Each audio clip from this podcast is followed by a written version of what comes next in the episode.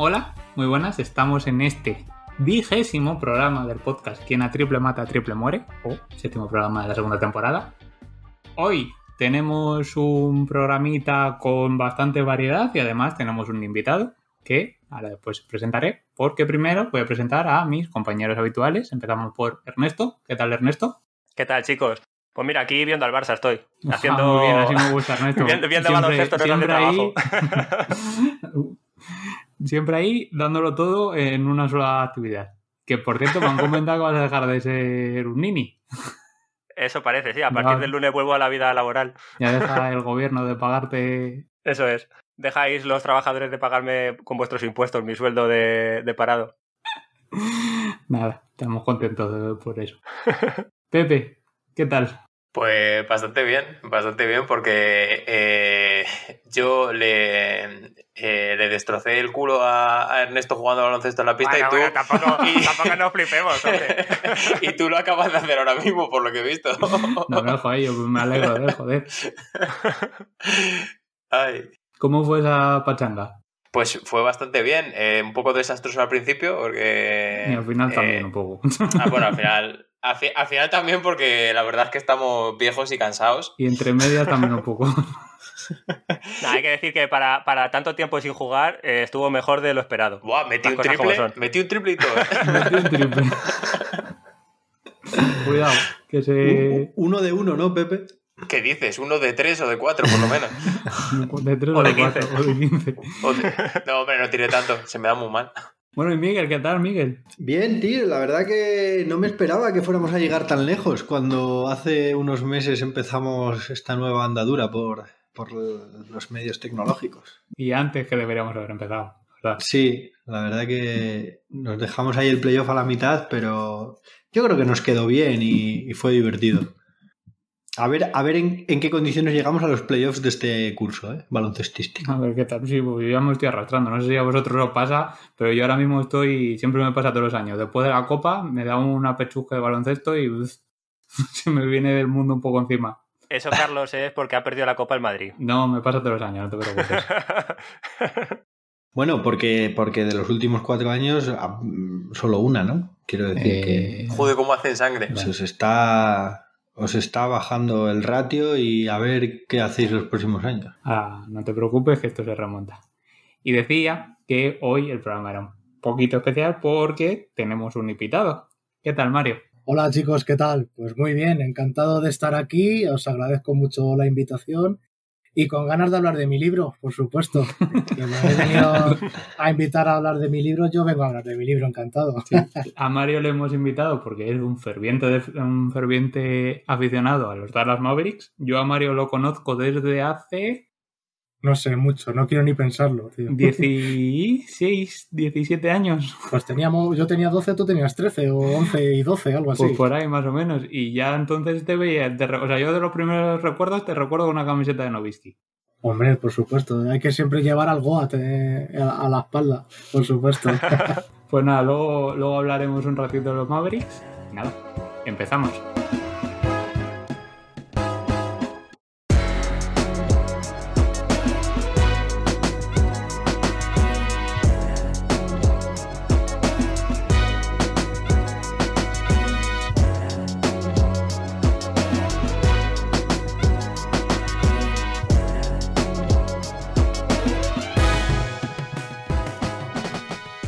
Pues empezamos. Y como siempre, ah, para empezar, menú del día. Hoy tenemos noticias. Tenemos noticias. Hoy sí hay variedad. Además, la más importante no es de NBA. Yo creo. O sea que esta vez hemos cumplido. Luego, por otro lado, como hemos dicho, vamos a hablar eh, con Mario sobre sus Dallas Mavericks y sobre el fenómeno Luka Doncic y bueno, también un poco sobre la afición de Mario al baloncesto y demás. Y por último, para acabar el programa, eh, tenemos un rara avis que poco a poco ha ido desbancando al Despotri, que se está convirtiendo en nuestra sección estrella. Aunque tenemos ya preparado un depotrique, que lo soltaremos dentro de un par de semanas, creo. Así que nada más, ese es el menú del día. Empezamos por las noticias. La primera noticia nos la trae Ernesto porque está muy contento. Estoy muy contento porque no sé si recordáis, cuando hicimos el capítulo de los deseos para la temporada, uno de mis deseos era que volviese Pau Gasol a jugar al baloncesto y se ha cumplido y estoy muy contento con esto. Bueno, todavía no ha vuelto, pero... que bueno, por si alguien nos ha enterado, que no creo que nadie nos haya enterado todavía, que vuelve al Barça, al equipo que le vio nacer. Y a tu equipo. Y vaya, equipo, claro. Vaya. Claro, porque además el, deseo, el deseo ha venido por partida doble, porque tú querías volver a jugar al baloncesto y encima volver a tu equipo y a su casa. O sea que todo bien. Claro, todo el mundo contento. Todo el mundo contento. Carlos también está contento. no, pero el otro día lo hablaba con Lorena, que decía que, joder, qué putada que haya, haya vuelto aquí a jugar en, en el Barça esta temporada, que no se puede ir a verlo. Ya. Ya. Que hubiera estado puta madre. Claro, porque era lo que comentábamos, que iba a vender entradas por, por un tubo, aunque jugara seis minutos, ¿sabes? Es que, iba, a ser, iba a ser homenaje tras homenaje en su campo y en los de los demás. Claro. si hubiese habido gente. Y, encima que vuelve a falta de tres meses, que, que podría haber vuelto una temporada entera y al final va a jugar tres meses, como mucho. Bueno, pero Miguel, eso da igual porque eso lo hizo en los Lakers y llegó a la final, o sea que tampoco. ya, eso es verdad. Hubiera estado guapo que lo hubieran, os la hubieran liado al revés, porque como cuando Mirotic volvió, volvió al Barça, que Pau hubiera vuelto y hubiera vuelto al Madrid. Hubiera sido muy divertido, ¿sabes? Ahí me hubiera reído yo. Hombre, no es lo mismo, porque al final, aunque Mirotic fuera un canterano, no es pues eso, de la ciudad. No, que le, corta la, progresión a Garuba, quita, quita. Van sobrados este año, además, los del Vamos sobradísimos este año. Nos sobran pivots. Sí. Eh, pues entonces, muy contentos todos, ¿no? El tema es que a ver cuándo empieza a jugar, que hoy está jugando el Barça y todavía no. O sea, creemos que no está ni en Barcelona. No, no, se sabe que no está en Barcelona. Se sabe que no está ni en Barcelona, con la calma. Sí, poco a poco, que se recupere bien y que vuelva en condiciones. Sí, eh, sobre todo, pues esto ya lo hemos hablado antes por el chat y tal, pero que bueno, que a ver cómo vuelve, que lleva en marzo se harán dos años desde que se tuvo que parar por la lesión en el pie y lleva dos años recuperándose de esa lesión en el pie. Mm. Y ya tiene 41 ahora este año. Entonces, que a ver en qué condiciones vuelve, porque es muy superior en todos los aspectos, pero todo sigue siendo deporte de alto nivel y, tendrá que tener unos mínimos físicos. Pero que da igual, Miguel, que ese puto Pau Gasol, joder. que, Pau Gasol se sienta en el banquillo y los otros del otro equipo le están viendo y están cagados. Da igual que no juegue. Tú acuérdate, la final del Mundial contra Grecia, Pau Gasol no estaba y se ganó de 20. O sea que da igual, él en el banquillo ya aporta. a lo mejor el Mundial ha pasado un tiempo, pero bueno. pues eso, ahora da más miedo. El otro día hablaban, por cierto, en Colgados de cuál era el mejor momento de la carrera de Pau Gasol. ¿Y vosotros cuál hubierais dicho que era? Así, o sea, rápido, perdón por este atraco. Qué, buena pregunta. Yo tengo dos, sí. Mira, a mí se me viene a la cabeza, si se me viene a la cabeza rápido siempre el momento que termina la final de las Olimpiadas de Londres y van todos los jugadores de Estados Unidos a felicitarle por el partido. Para mí ese es el momento tope de la carrera. Muy bueno. Hombre, yo creo que yo creo que el séptimo partido contra los Celtics es yo, iba, yo, iba, a decir ese también. Finales del 2010 estaba No, y, además el séptimo que él es el mejor de los Lakers. El mejor, séptimo sin partido. duda. En un partido que es horroroso por, sí. todas partes. A ver, es un partido súper defensivo, eh, súper pocos puntos. Y coge 18 rebotes, creo que el otro día. Coge 6 rebotes ofensivos. Y además mete un 2 más 1 al final que decide un poco ya el partido. Y, sí, totalmente. hablo de memoria, pero. Bueno, y se me está viniendo a la cabeza el partido contra Francia, por Ese favor. Es el que te iba a decir yo, el de Eurobasket 2015. Los franceses no sabían por dónde, por dónde le llovían. Los de, delante de 15.000 franceses, además, que eran. Que, y de Gobert. Y de Gobert. y de Gobert. que sale que, lesionado, digo, sale por, por, faltas, porque, pero también porque el seleccionado francés no da ni una ayuda en la defensa a Pau Gasol, que yo no sé qué pretendía, pero bueno. Bueno, que ya hablaremos largo y tendido sobre Pau, bueno, esperemos hablar largo y tendido sobre Pau Gasol lo que queda de temporada ahora vamos a hablar del, hombre de la semana. la siguiente noticia la traigo yo, y es que Pablo Lasso renueva dos años con el Real Madrid. ¿Creéis que esto lo ha hecho el Madrid para contrarrestar la, la, noticia de pausa? ahí tienes a Carlos, que, que, que Pau Gasol vuelve al Barça y el hombre de la semana es Pablo Lasso. a ver, primero, antes de todo, hay que decir que todavía no es oficial, ¿vale? Lo dijo, creo que lo adelantó Paco Jo, de la SER. Pero eso, Paco Jo, suena, suena a nombre típico de los que te pones para que lo lea alguien y se lleve el chistecito, ¿no? muchísimos años Paco este hombre. Sí, es, muy, famoso el, muy famoso. periodismo deportivo. Mm, a lo mejor no en el baloncestístico, pero sí... Es primo de Indiana, ¿no? De Indiana Jones. Sí. no sé si pretendías que cayéramos en el chiste eso, pero bueno. El tema, que parece ser que, que eso, que Pablo Lasso va a renovar dos años eh, se veía venir porque ya había declarado varias veces Pablo Lasso que, eh, que estaban condenados a entenderse el Real Madrid y él. Eh, Pablo Lasso lleva ahora mismo 10 años, o sea, esta es su décima temporada. Así que nada, a ver qué tal. Eh, tema, a ver qué tal responde tanto la plantilla como el equipo de cara al año que viene, que ya se está hablando de que va a haber que tener que va a tener que hacer varios movimientos. Porque esta semana también, bueno, esta, esta semana no, ha sido hoy, justo, ayer, no sé cuándo ha sido. Ayer, creo. Eh, se anunció que Sergio Yul le habían sometido a una artroscopia para arreglar un par de problemitas que tenía en la rodilla. Y esto, que me corrija el personal sanitario del podcast, pero esto va a ser un par de un mes y medio, dos meses a lo mejor. No sé de qué, o sea, no de que, se, que le hagan operado, pero sí, mínimo se tendrá que, que quedar con eso de reposo. Vamos, y dos meses también. Y, y Jules, ¿cómo está el pobre también después de todas las lesiones?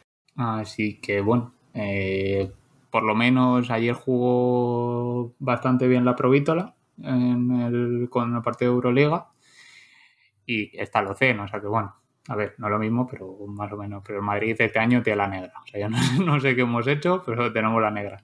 Si lleváis una rachita de lesiones, que madre mía. ¿Cuánto dices que supuestamente eh, va a firmar Lasso? Dos años. Pues ya te digo lo que, lo que piensa el banquillo. otros dos años de gritos.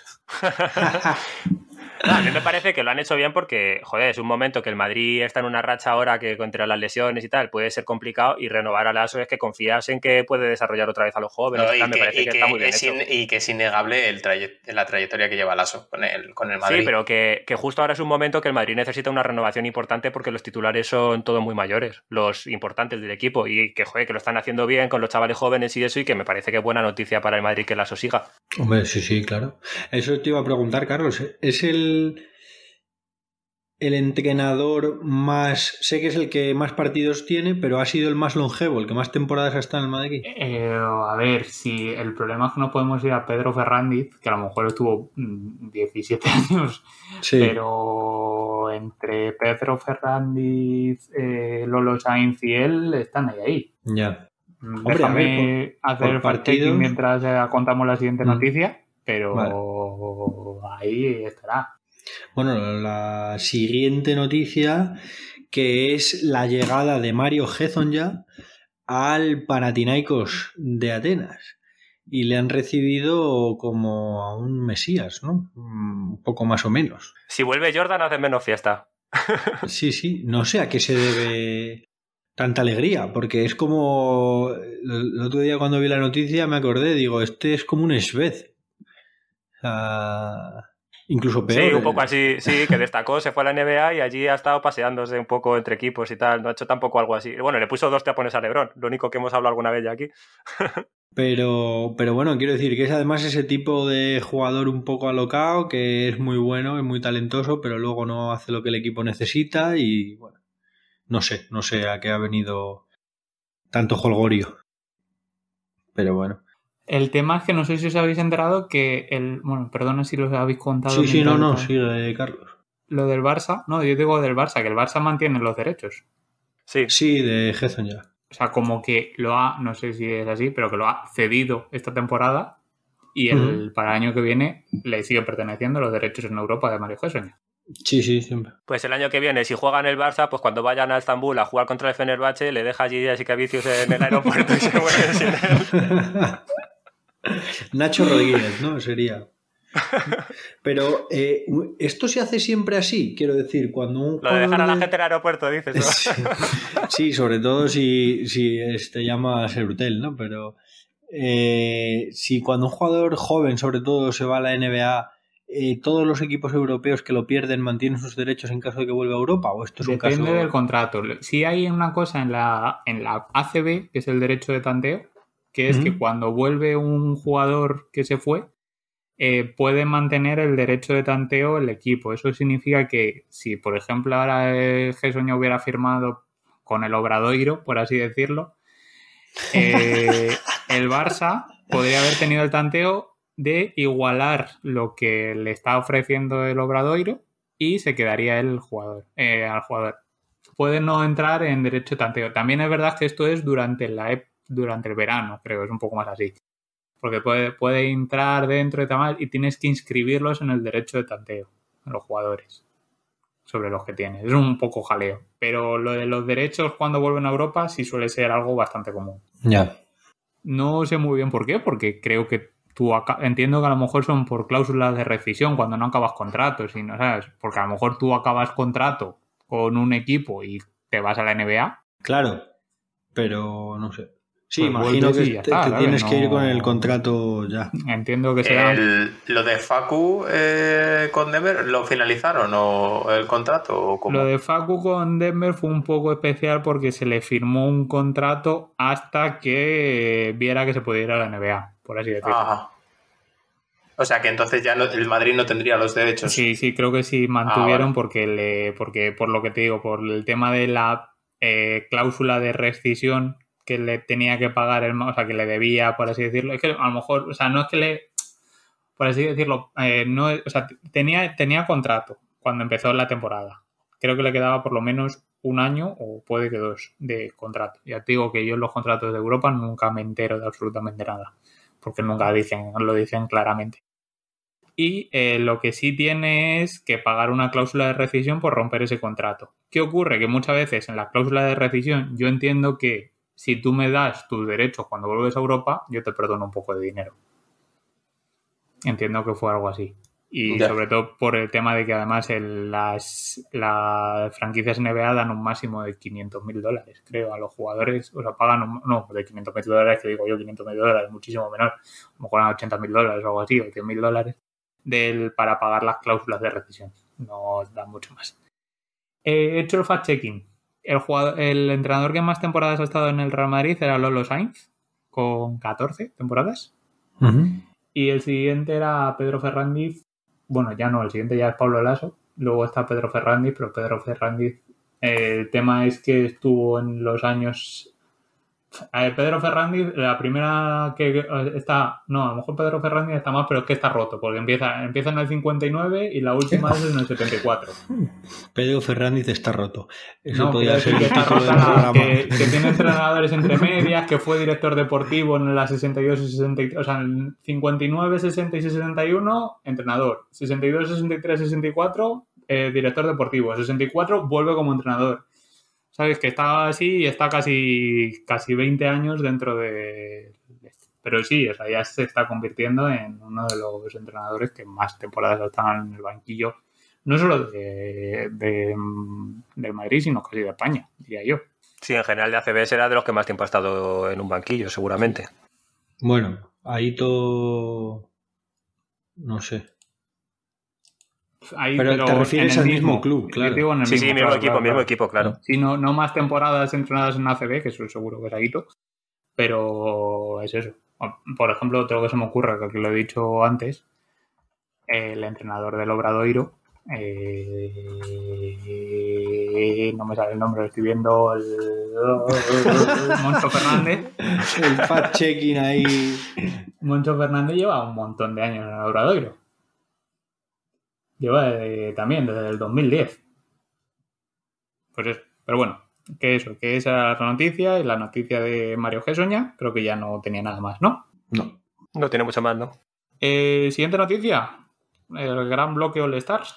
Pepe.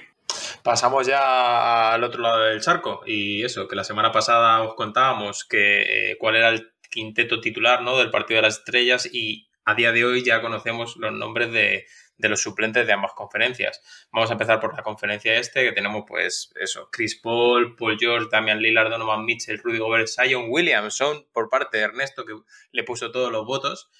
Claro, estaba ya ahí refrescando la página Claro, y volviendo todo el rato votar todo el refrescando la página. Y Anthony Davis, que como sabemos está lesionado y ha pasado a ser Devin Booker, eh, su suplente. Ah, pensaba que decías que al lesionarse se había convertido en Devin Booker de Sí. repente. Digo, ¿qué cosas más raras pasan en la NBA? la, la- la evolución más rara de la historia.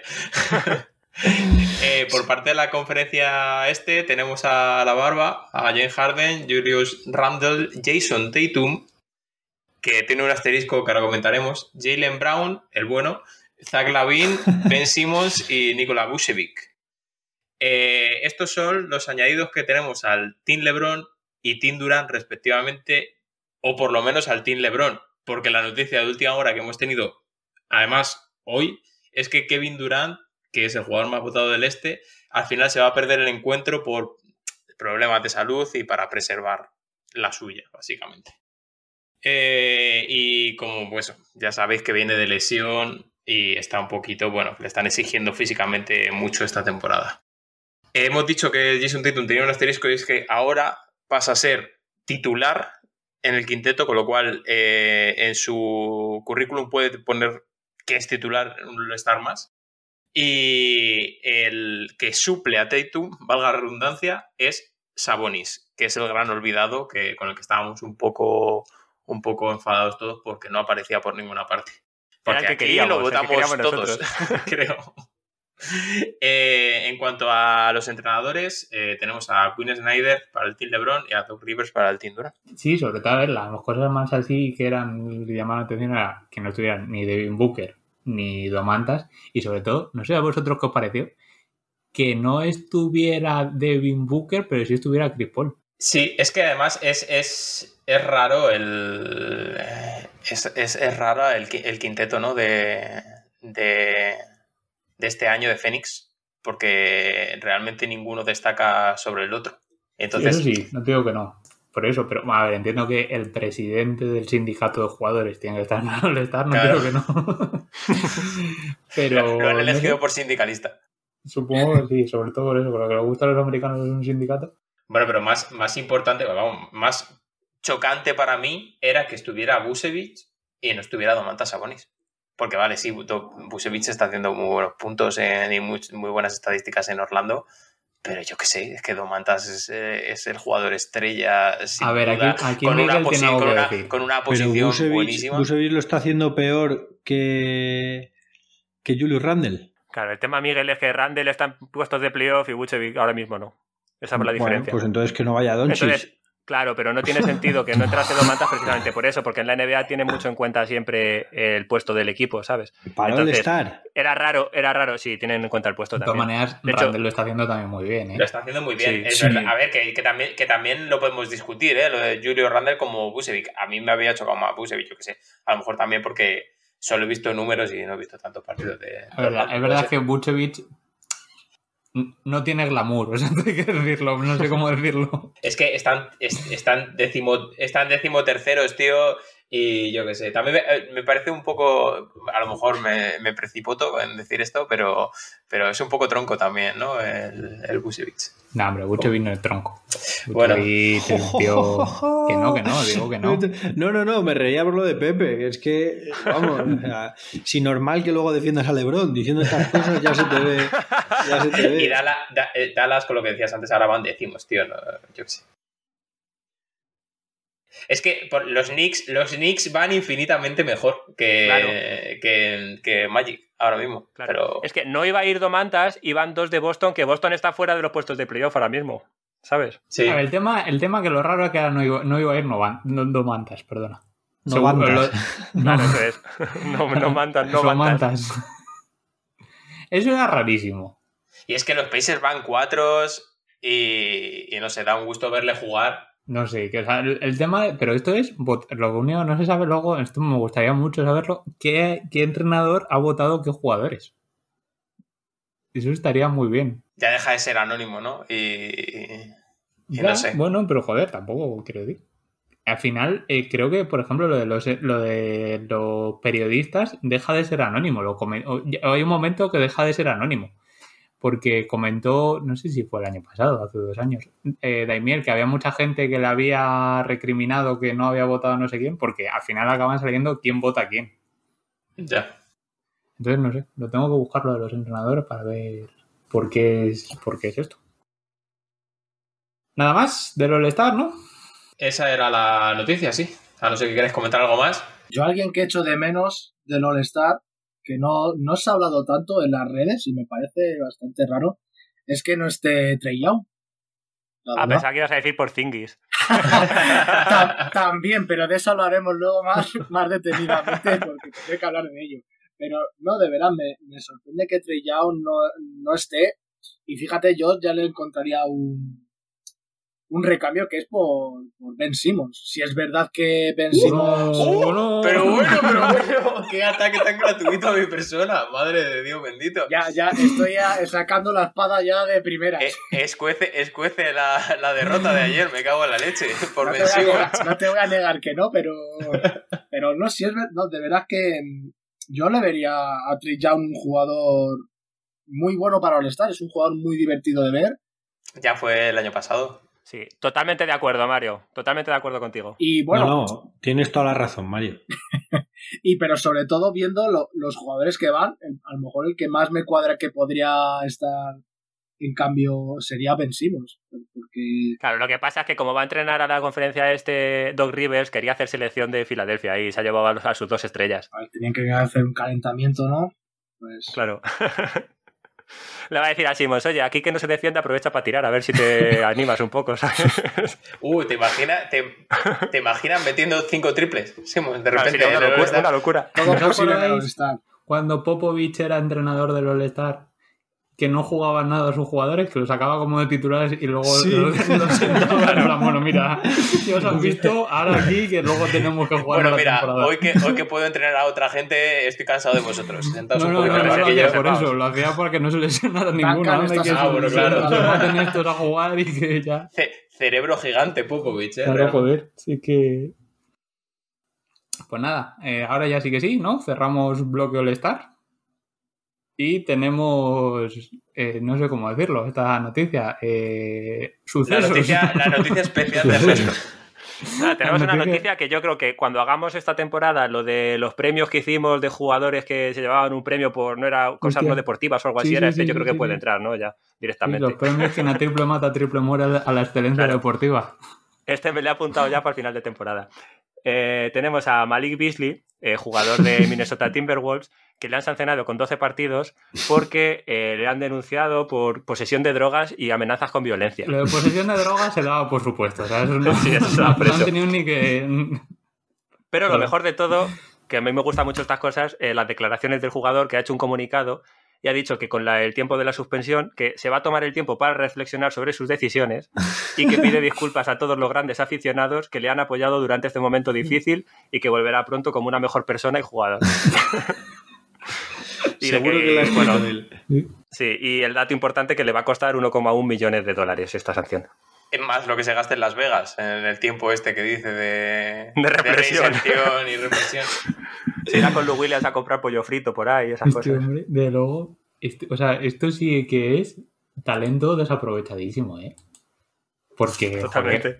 Tú imagínate que todos los jugadores de la NBA siguieran eh, los entrenamientos tácticos y, y regímenes que siguen los de Europa respecto al descanso, a la alimentación y a todo. O sea, Pues Filadelfia tendría dos anillos o tres más. Claro, y que encima, lo que he dicho antes de lo de la droga, es que me estaba equivocando con Michael Beasley, que, o sea, que es que me, me hubiera cuadrado muchísimo, pero claro, este Malik Beasley tuvo movidas con algo de que le puso los, creo que los cuernos a la novia a principio de temporada, con, porque estaba con una, con una, algo de Instagram, una señora de, de muchísimos años. creo, que, creo que tuvo problemas de algo de, de eso, o sea, de, si un día traemos crónica en rosa, deberíamos hablar, hablar de esto. Me lo preparo un poquito mejor, pero vamos, que parece ser que el tío es un pieza de cuidado. No lo parecía, fíjate. No, claro, sí. en la NBA todos parecen hermanitas de la caridad. Pues nada, hasta aquí creo que han llegado las noticias de hoy.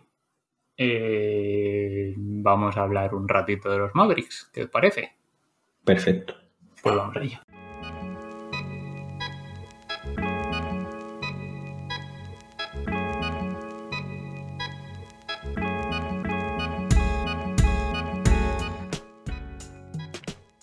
Vamos a hablar un ratito con Mario y vamos a hablar un ratito de los Mavericks, pero antes, eh, Mario, muy buenas, ¿qué tal? Hola chicos, ¿qué tal? Pues muy bien, aquí deseando hablar un poco de mis Mavericks. Eh, bueno, primero, o sea, antes, pues ya han venido aquí, te iba a decir, han venido un par de invitados, uno está aquí, el que, que se quedó, que no lo hemos conseguido echar. Ni con agua caliente. Y lo primero que solemos preguntar cuando entra la gente, yo sé que, yo sé porque tengo tu background, Eh, yo sé que tú eres muy aficionado al fútbol, pero que te gusta también mucho el baloncesto. Y lo que solemos preguntar es, ¿por qué te empezó a gustar el baloncesto? Porque no suele ser lo común, quiero decir, en este país. Sí, desde luego, somos como los, lo tituláis en vuestra en vuestra sección, ¿no? Un rara avis a veces. Eh, bueno, mira, sí, yo siempre había sido amante del fútbol eh, desde muy pequeñito y la verdad es que no es que no me llamara al baloncesto, pero sí es verdad que cuando jugábamos en el colegio y esas cosas tampoco era, pues, bueno, pues jugabas un ratito y fin. Y fíjate la, las casualidades de la vida, son tonterías, ¿no? Que cuando me compré la PlayStation 2, eh, a mí mis padres ya me habían comprado el FIFA. Entonces mi hermana que me quería regalar un juego me dijo, ¿cuál quieres? Le dije, pues regálame el del Señor de los Anillos. Y dije, pues NBA. Así, pero como se dice, como se dice el Ratchet and Clank.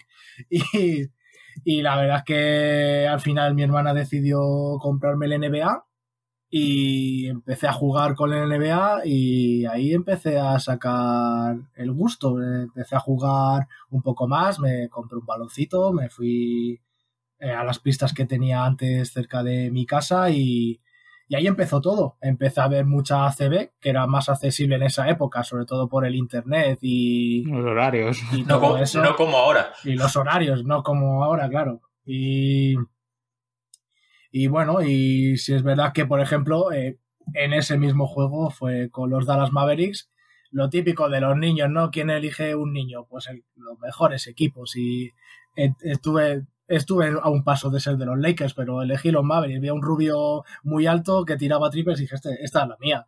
Esto me gusta mucho. y desde ahí desde ahí la pasión por el baloncesto, me apunté luego a jugar aquí eh, en mi ciudad, en Getafe, y, y después a, a seguir animando a los Mavericks desde, pues, desde que tengo 11, 12 años. Vaya. Pero tú, o sea, tú empezaste en Getafe aquí en el Getafe Beta, ¿no? Recuerdo. Sí, estuve en el Getafe Beta un par de años ¿Sí? y luego ya me fui a, a nuestro querido Brunete, A Brunete. que en, pa- que en paz descanse. Joder, igual hasta he jugado contra ti, macho. Eh, contra, el, contra el Getafe Beta jugábamos muchos años nosotros, desde aquí, desde Cienpozuelos. No, pero bueno, en esa época éramos como un equipo mixto que estaba entre municipal y bueno, al final no, no nos movíamos fuera de Getafe, fueron Que el bueno era el Brunete. Era el bueno éramos un equipo muy underground, pero Sí. oye, nos lo pasábamos bien, ¿no, Carlos? Sí, sí, sí, sí. Además, Mario y yo compartíamos, eh, compartíamos posición de juego. Que éramos los dos los escoltas de, del Tú más equipo escoltalero, yo más tiraba escolta a base, depende Sí, de lo que le, sí. el que le lo diera que. Lo que decía el entrenador, a Jordi. O sea, erais como Tatum y Jalen Brown. un poco, ¿no? Básicamente, sí. el mismo nivel físico. y- Mejores que ellos, pero igual. ¿no? Sí. Qué bueno. ¿Quién era Tatum y quién era Jalen Brown? ¿Quién era Jalen Brown? Tatum me da un poco más igual.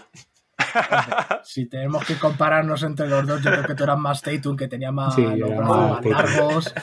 Y Jalen Brown era yo que a lo mejor tiraba. Bueno, ahora ya, vamos, no. Si tiro un triple, yo creo que lo lanzo, lo lanzo, vamos, a, a 7 metros, pero hubo una época que a lo mejor sí que tiraba algo mejor. Pues sí, la verdad es que yo, o sea, me ha recordado cuando decías el tema de, de pequeño jugar al fútbol, al baloncesto un poco tal, yo recordaba porque mi padre siempre me decía cuando era pequeño, ah, el baloncesto es lo bueno, y yo, no, no, el fútbol no sé qué, y mira cómo hemos acabado, ¿eh? Es que... ¿Qué te lo iba a decir? eh? yo apóstate del fútbol. ¿Compartíais minutos en cancha los dos? Sí, porque Muy yo de vez en jugaba- cuando. Muy de vez en cuando, yo jugaba más al Él era 3, titular y yo, era más como el sexto hombre Sí. del equipo, sí. Yo ayudaba también mucho al base a subir el balón y demás y tal, y porque bueno, se, se me dio... Yo, yo al principio, el primer año que estuve yo jugando, yo creo que tú no estabas. No, ese Que todavía no, el no llegué. segundo. Yo en el primer año, en la primera, la primera mitad de la temporada apenas jugué porque me estaba sacando, ojo, el carnet de ciclomotor, de licencia de ciclomotor, entonces me perdía los entrenamientos de los jueves, entonces no, el entrenador apenas me sacaba los partidos. Luego empecé a entrenar y ya sí me empezó a sacar más. Ese era el nivel. Y cuando compartíais, cuando compartíais, eh, uno hacía de uno y otro de dos. No, hacía yo más de tres y el de dos. Dos, yo creo, dos, ¿no? tres, depende. Sí. También depende de si estaba el. Claro, ¿Cuál era el- el, que- el- base que jugaba más? Es que entre Sergio Rosillo y el y Pablo no sé quién jugaba más de los A tres. ver, el acuerdo. el, el bueno, por así decirlo, que mejor es Rosillo. Pero el tema, lo de las ligas estas, luego no es el mejor o tal, es el que va al partido. Luego suele pasar esto. Hay que- Ro- eh, Es importante, sí. Rosillo merece un podcast aparte, eh, Claro, ese sí. chaval. Que habrá sido de Rosillo. Fuera muy bueno, pero aún pieza de cuidado. Era pieza piecísima. O sea, que mientras tú te sacabas el ciclomotor, igual les estaba robándola, Pues ¿no? básicamente. y Un saludo a Rosillo, a si nos está Rosillo desde escuchando.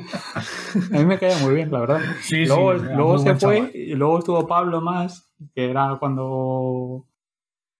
Que a Pablo hace muchísimos años que no lo veo, lo veía que estaba en la facultad de biología. Y, y nada, yo la verdad es que del equipo aquel, pues recuerdo, tengo muy buenos recuerdos, porque al final, luego Mario y Sí, yo yo montamos el equipo de Getafe de aquí, de la municipal. Bueno, montó Mario, yo le ayudé y al final me lo quedé yo un poco así. E hiciste un poco la, como Bill Gates, ¿no? A- Sí, un poco así. apropiaste, apropiaste ideas, cabrón. Te ha usurpado el puesto, ¿eh, Un Mario? poco así. Va, va, ha hecho el, sor- el sorpaso. Y luego se ha dedicado a meter como yo y cosas así, y tal. Nada, pero la verdad es que joder, siempre nos hemos pasado muy bien con. Fue muy buena época. A ver, yo creo que éramos buenos jugadores, o sea, comparación con la gente, pero éramos muy desgraciados. Sí, Eh, éramos un equipo era penoso. éramos A ver, muy físicamente vagos. tampoco éramos muy buenos, esto hay que No, decirlo. pero no se nos daba mal, pero yo éramos muy vagos y, tío, la gente iba a los partidos con resaca, los cabrones. Que Pues como en todos lados, otra. ¿eh? No, pero estamos Mario, hablando como- con como 17 en todos años, los 16 años, ¿sabes? Pues como en todos pues, lados. ya, Como en todos lados, sí. Claro. No sé qué estoy diciendo. Con 17, con 17 años seguro que defendías en zona todo el rato. Claro. No, no, hacíamos individual. Sí, no, la zona ya no. cuando hicimos nuestro equipo, Carlos A y yo, echar el hígado ahí. que Claro. En la municipal no está permitido otra cosa que no es una defensa zonal. O sea, eso. no es baloncesto, sí, ¿no? Claro, ahí con 17 años os ponían a hacer individual como castigo, seguro. O Pues sí. venir con resaca y decían, ahora venga, todos a defender como cabrones El, individual. primera- ala". el primer año el entrenador, el, lo- yo recuerdo, pues, este, todavía no estaba Mario, pero el primer año, en, después del segundo partido, entre el primero y el segundo partido, nos, me- nos juntó a todos y nos dijo, a ver chavales, jugando a baloncesto no lo vamos a ganar, no, no vamos a ganar muchos partidos, pero os voy a entrenar a muerte a físico para intentar barrerlos y entonces nos, nos costó la primera mitad de la temporada un montón, o sea, perdimos un montón, pero la segunda mitad ya teníamos un físico de puta madre, hacíamos presión en toda la cancha durante todo el partido y con eso era con, con lo que conseguíamos, por lo menos, claro, cuando tú vas solo contra la canasta, hay ciertas posibilidades de que la metas, que había veces que no, no ocurría. Solo si conseguíamos robar y tal, entonces se nos dio un poco mejor. Y por eso sí defendíamos mucho en presionando y demás. Hacíamos una 1-3-1 y demás a todo campo. Era bastante eso porque, por eso, porque baloncestísticamente no íbamos a ser capaces de, igualar a los rivales. Y entonces nos dedicábamos a eso. Y tenía- nos ponía a entrenar, nos ponía. Yo recuerdo algunos entrenamientos, ¿no te acuerdas, Mario? Cuando teníamos que saltar el muro ese, subirnos por las gradas del deportivo, Sí. del polideportivo de Getafe. El físico cabrón, bien. tele. Y entonces el cabrón del entrenador se sentaba con dos móviles, que tenía dos móviles Y su cigarro. y su cigarro mientras fumaba y nos decía, venga, ahora 15 vueltas y tal, hay 15 vueltas corriendo, no sé qué. La verdad es que no... Pero a lo mejor vaya, vaya entrenos los de los Mavericks, ¿eh? Pues de Carlisle más o menos, nivel de, de cabrearse en los Totti partidos. viene de la cantera del Brunete, pero eso se ha ocultado, no se ha querido contar. Pues era, era, yo me lo pasaba muy bien, pero es que a lo mejor hacíamos una hora de baloncesto, pero cada vez hacíamos hora y media, dos horas de físico, ¿sabes? De, de- Sí, sí, de sí. solo de correr o, y de hacer ejercicio y demás. Claro, pues como en la NBA. Sí, sí, sí, sí. Básicamente. Pesas no nos ponían, pero bueno, porque entiendo que no teníamos pesas, que si no, no hubiéramos. Desde luego. Bueno, y entonces ya lo has estado comentando, Mario. Eh, yo lo, lo he dicho al principio, yo te recuerdo siempre con una camiseta de Dirnovitsky. Sí, sí, o sea, yo en cuanto mm, me acuerdo que la compré, fíjate, el, con la revista NBA. Me compraba todos Sí, los meses. Que vaya estafa de revista revista, NBA. era esa, por cierto. Bueno, Sí. oye, se tenía. Su- malísima. joder, en, la, época. En la época muy era algo- buenas. en la época era algo que merecía la pena. Ahora mismo eso no Sí. tendría ningún sentido, por supuesto. Bueno, a ver, ya. Pero, a mí me gustaba, ¿eh? Yo era A mí me gustaba así. Me gustaba sobre todo por los pósters. También, sí. Sí. Yo tenía toda la pared colgada de póster. Eso Mm, parecía, vamos, eh, un- el rastro de los pósters. ¿De, de quiénes eran tus pósters, Mario? Esto es una pregunta que deberíamos hacerle a todos nuestros invitados. Sí, porque de, qué- creo que de todos- quién tenía póster, bueno, aparte En- de Dirnovitsky, ¿a quién más tenías en la. Es en buena la- pregunta, sí. Eh, pues tenía de Dirk Nowitzki, tenía...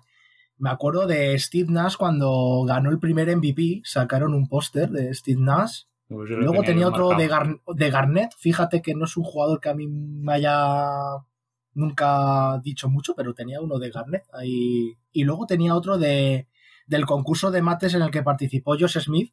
Oh, No sí, sé si se yo, sí. Hawks. Ah, sí, sí, es verdad. Eso lo tenía Pues te- también mi amigo Juanja, lo, también lo tenía puesto en su habitación. Ese es muy mítico de, de todos los fieles compradores de la revista NBA.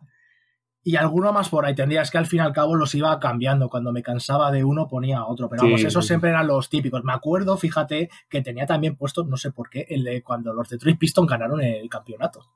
No sé. Que vaya equipazo, es que eso es un 2004, equipazo. Pero, ah, Mario, con, ese, con este detalle te acabas de ganar a todos los miembros de este programa contracultural de baloncesto, porque es uno de los equipos que más nos gusta por lo que representó y el baloncesto que hacían supuesto. de, de stop a mí no me gustaba mucho, de los Bad. Boys, ¿no? Es ese equipo era muy bueno con Rashid Wallace, con Ben Wallace. A mí me gustaba mucho. Claro, Tyson Prince, Richard Hamilton, Chauncey Billups, era... No sé, tío, molaba. Cuando a- lo mejor un equipo así en Europa no te gusta porque ya son muchos los que hay así, pero, pero cuando aparece uno de esos en Estados Unidos y lo cambia un poco, pues hombre, tiene su gracia. Desde luego. Y además ahora es un equipo que yo creo que no, no encajaría en, nin- en ningún momento de la NBA. Yo creo que ahora mismo es inviable un equipo así. Sí, sí, es creo que serían capaces de armar un equipo así. Así que le guardo mucho, muy buen recuerdo, vaya, le tengo muy buen recuerdo. Y lo que te iba a decir de los Mavericks, o sea, aparte de que te recuerdo de siempre, ha seguido siendo de siempre. O sea, quiero decir, los Mavericks han tenido años buenos. Ahora Sí. a lo mejor están con el tema de Doncic bien, pero han pasado años, las han pasado putas también. Hemos, hemos pasado años complicados, desde luego, desde, pues desde que ganamos el campeonato y ese equipo se empezó a, A diluir. a diluir, sí, a, eh, pasamos épocas muy malas porque además mm, los Mavericks siempre han tenido una cosa que, que es como casi ya algo que es tradición, que es en las agencias libres no, no funcionamos. O sea, es algo que no, que no conseguimos sacar en claro, no, no sacamos nada. Y hubo una época que, claro, con eso de se nos va Son Marion, se nos va eh, Tyson Chandler, todo, todos los buenos jugadores que tenía en ese campeonato Dallas Mavericks, se intentó hacer algo en el mercado de agencia libre y no se sacó nada. ¿Qué sacamos? Eh, ¿A OJ Mayo? Cosas, Uy, madre mía. cosas muy malas. Ficharon a Chandler Parsons. Se me había olvidado ¿no, que? Oye Mello jugó en Dallas, macho. No, pero es que estuve, estuve el otro día buscando cosas así de los maps y tal para hoy. Y, y es que desde, o sea, hasta 2011 llevaban 11 años seguidos con más de 50 victorias en temporada regular. Y de repente Sí. pegaron un bajón de la leche, que es el momento este que dice Mario, de Sí. que pierden en jugadores y tal. O sea, pero que 11 años seguidos con más de 50 victorias me parece increíble. Pues Sí. seguramente solo hayan sido superados por los Spurs de Popovich en ese sentido, que creo que han estado más, casi 20 años. Pero lo que estoy viendo aquí es que desde el anillo que habláis, en 2011, eh, ha- sin contar la presente, han terminado nueve temporadas, de las cuales cinco, las cuatro de los cinco siguientes años al anillo, se meten en playoffs, pierden en primera ronda y de las últimas cuatro, pues la del año pasado con Doncic es la primera que se vuelve a los playoffs.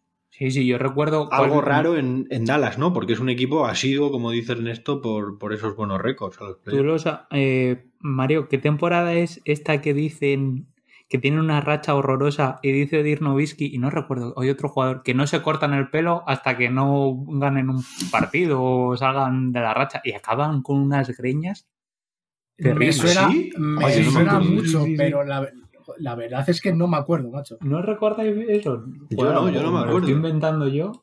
Pero vamos, eh, o acaban con unas greñas y con la barba, además. Tampoco que dicen que no se corta la barba, no sé qué. A ver La si lo verdad es voy que a no me acuerdo de la y demás. temporada. No me Pero acuerdo sí. de eso. No sé, sí recuerdo, recuerdo el tema este de. Bueno, tengo aquí está la. con una barba terrible. Voy a ver Bueno, el- mi- lo- Mientras hace Carlos el, el fact-checking, eh, tengo yo una pregunta a Mario que quería preguntarte. Es que en la temporada que con Avery Johnson de entrenador hacen el mejor récord de la liga y uno de los Sí. mejores de la historia, eh, que creo que fueron 67 victorias, Una burrada fueron. que, que es uno de los mejores récords de la historia y eh, desde luego el mejor de la franquicia. Y pierden 4-2 en primera ronda contra aquellos Warriors de Byron Davis y demás. Creo que fue la primera vez en la historia que un equipo que acaba primero de conferencia pierde en primera ronda contra el octavo. Sí. ¿Qué, qué- ¿Recuerdas aquello? Eh, ¿Qué tal te sentó? Te, yo qué sé, pues, te- ¿cómo lo que celebraste. Está, Hombre, está hurgando es en la que- vida. Está, para está que largo tendido. No, sí, sí que me acuerdo, sí que me acuerdo muy bien de esa temporada porque además era una época, pues todavía no estaba todo este tema de Twitter y estas cosas y claro, lo que se hablaba de los Dallas, yo lo leía en la revista NBA, era lo que más o menos podía y sí, y se hablaba de que ese equipo era invencible, que no tenía fisuras, que era muy raro que no llegaran a las finales de la NBA y, y nos enfrentamos contra, contra los Warriors, que yo me acuerdo que ese equipo a mí me gustaba mucho, era un equipo Sí. Bastante, Sí, es que esos Bastante divertido. bastante, sí. bastante Molaba, divertido, molaba. con Con Stephen Monta Jackson, Ellis. con, con Monta Ellis, Ol Harrington, un equipo divertido, pero que, a- que a priori no tenía que hacerle daño a, a Dallas y no sé si se le daban las predicciones 4-1, 4 4-2 los más optimistas. Y claro, esa época que solo lo puedes ver por, por el teletexto de la época, yo, yo estaba flipando, macho. Yo no me acuerdo cómo, cómo empezó la serie, la verdad es que no me acuerdo, pero claro, yo veía "Joder, que estamos perdiendo, qué está pasando aquí, porque qué pasa. Y bueno, y ya vi el 4-2, yo me vine abajo, digo, no me puedo creer que hayamos hecho la temporada que se ha hecho con el Novisky en el momento álgido de su carrera, yo creo lo- en los en Sí, sí. el top de su carrera y que nos comimos pues una buena una buena mierda realmente, sí, sí. Fue, ese año, ¿Fue ese año el que Novisky fue MVP? Eh, yo diría que fue, no sé si fue el año que fue MVP o fue el anterior, pero vamos, en la época que, que, que Dirk era top, pues vamos a decir top 3, top 4 de la liga. Sí, sí. Bueno, de hecho es que es el único europeo que ha sido MVP en toda la historia. Efectivamente, o sea, Es que a lo mejor es el mejor eh, extranjero de la historia de la liga. No, extranjero no. Bueno, jugador europeo. Europeo. Vale, europeo, vamos, con todos los respetos a Pau Gasol y de momento a Doncic, que le queda mucha carrera por, por hacer, y ante Tocumpo, que bueno, tiene, tiene muy buena pinta, pero Nowitzki desde luego es el mejor ¿Y a europeo. quién, a quién pones tú por delante de. O sea, De, no- yo cuando o sea, me, me quería decir extranjero, quiere decir no formado en Estados Unidos. Ah, ¿Me preguntas Sí, a mí, Carlos? Sí, Miguel, que lo has dicho muy claro. Eh, Hakim Olajuwon. Pero Joaquín Olajuwon está formado en Estados Unidos. Eh, no sé, recuerdo su Pero trayectoria universitaria, En- en pero la bueno, es nigeriano. sí estuvo. Ya, ya, ya, ya, pero en, en Nigeria no. Pero cuando se fue a Estados Unidos, es lo que quiere decir. Claro, pero es como si me dices que Margasol es, es estadounidense. Y, y jugaba luego con la selección estadounidense. Olajuwon Sí. jugó, bueno, es que claro, es que ¿qué- selección tenía Nigeria en los 90? Quiero decir, es que Bueno, a lo mejor y- no, y exi- es que a lo mejor no de, existía. Universidad de Houston. Y Steve Nash, Carlos, es canadiense. ¿Le pondrías por delante de Pero, o pero no? también está formado en Estados Unidos. Bueno, pero porque están al Ojalá- lado. Es como si tú te vas a jugar a Francia, ¿sabes? bueno, porque están al lado. Claro, es que quiero decir, es que Lo mismo. Bueno, sí, perdona, que por cierto, lo de la tempo- lo que decía de la barba de era la barba y el pelo también. Era la temporada 2013 y era para conseguir un, un porcentaje de 50% de victorias. Y lo Sí, consiguen en el sí. 40-40. Sí, O sea, realmente eh, siempre se ha dicho que Mark Cuban nunca quiere realmente hacer una reconstrucción como ha podido hacer los Sixers, ¿no? Eh, lo del The Process y todas estas cosas. Siempre Cuban ha querido ganar. Cuban siempre ha, intentado clasificarse a playoffs y, ahí siempre lo ha tenido claro, siempre que ha tenido a Novisky, claro. hmm, Eh, si es verdad que ha tenido la suerte de que, de que nada más irse Dirk ha llegado Luca. Pero ¿Qué, qué opinión tienes de Mark Cuban, por cierto? Esa era una de mis preguntas. qué bueno. realmente mm, no sé, es positiva. Es que no mm, es un tío, pues, ¿cómo decirlo? No sé, muy, muy ruidoso, muy, muy polémico. Le gusta mucho Pecu- el, Peculiar, digamos, ¿no?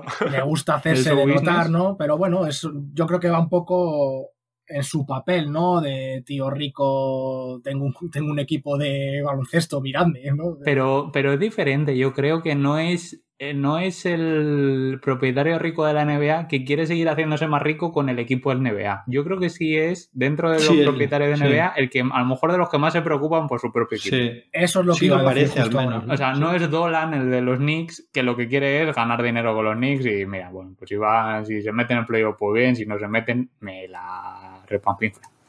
Pero sí me parece que siempre está, que está muy metido dentro de la, de la organización y aunque es un poco bocas, o sea, tengo que decirlo, yo le veo muy involucrado con el equipo y que quiere que el equipo vaya, salga adelante. Sí, desde luego, es que eh, es justo lo que iba, lo que iba a decir después. Es, es un tío muy, mm, muy comprometido con, con el equipo, realmente. De hecho, eh, la racha que hubo hace poco de derrotas eh, en el equipo se le veía bastante cabreado. Un partido que le enfocaron y el tío estaba realmente enfadado, en plan de, pero ¿qué cojones estamos haciendo, señores? ¿Por qué, ¿Qué le pasa a mi equipo? Y es de agradecer, ¿no? Al fin y al cabo, eh, un equipo como Dallas, porque al fin y al cabo mm, New York eh, es un equipo que, que a las estrellas, aunque a lo mejor es verdad que ahora mismo está un poco más de capa caída, pero es un equipo que a las estrellas nunca le van a faltar, al menos por ciudad, por sitio, ¿no? Por dinero. Sí, que Dallas todos no es quieren así. ir allí al final. Sí, Dallas Claro. es un- una ciudad un poco buena. Dallas no es así, no es una ciudad que vaya a llamarte a, a querer irte porque sí. Entonces, No es, un, no es un gran destino, la verdad. No, desde luego. Entonces yo creo que ahí Cuban eh, saca un poco, pues eso, el intentar pues, que un equipo vaya mejor por poco poniéndole las ganas, ¿no? Al fin y al cabo, si, si eres propietario de ese equipo, que menos, vaya. Sí, Es un Bocas, eso estamos de acuerdo, pero hay que, hay que quererle con, con sus defectos y con sus virtudes. Hombre, yo creo que, que son, un- son uno de los pocos equipos que, como bien has dicho, que no que no empiezan reconstrucciones y que luego la agencia libre tampoco les va muy bien y tal, pero siempre se las apañan para estar, para ser competitivos y sacar buenos equipos y, y reconstruir bien y no sé, me parece que eso tiene bastante mérito, la verdad. Que además, yo, Mario, tenéis uno de los mejores entrenadores que hay ahora mismo en la liga. Por supuesto. Eh, Rick Carlisle es de los mejores entrenadores que ha tenido los Dallas Mavericks, si no el mejor. Posiblemente. Y ahí podía estar a lo mejor con Don Nelson, ¿no? Que estuvo tanto tiempo en los Mavericks, eh, pero desde luego es de los mejores. Es un Ahora mismo, entrenador, yo diría que es de los mejores. Top 3, Sí. por lo menos. muy probablemente. Sí. Eh, sería entrar en unas polémicas, pero sí. Top 3 Pero es que lo lleva siendo muchos años, ¿eh? además, que no Sí, es tan sí, sí. fácil.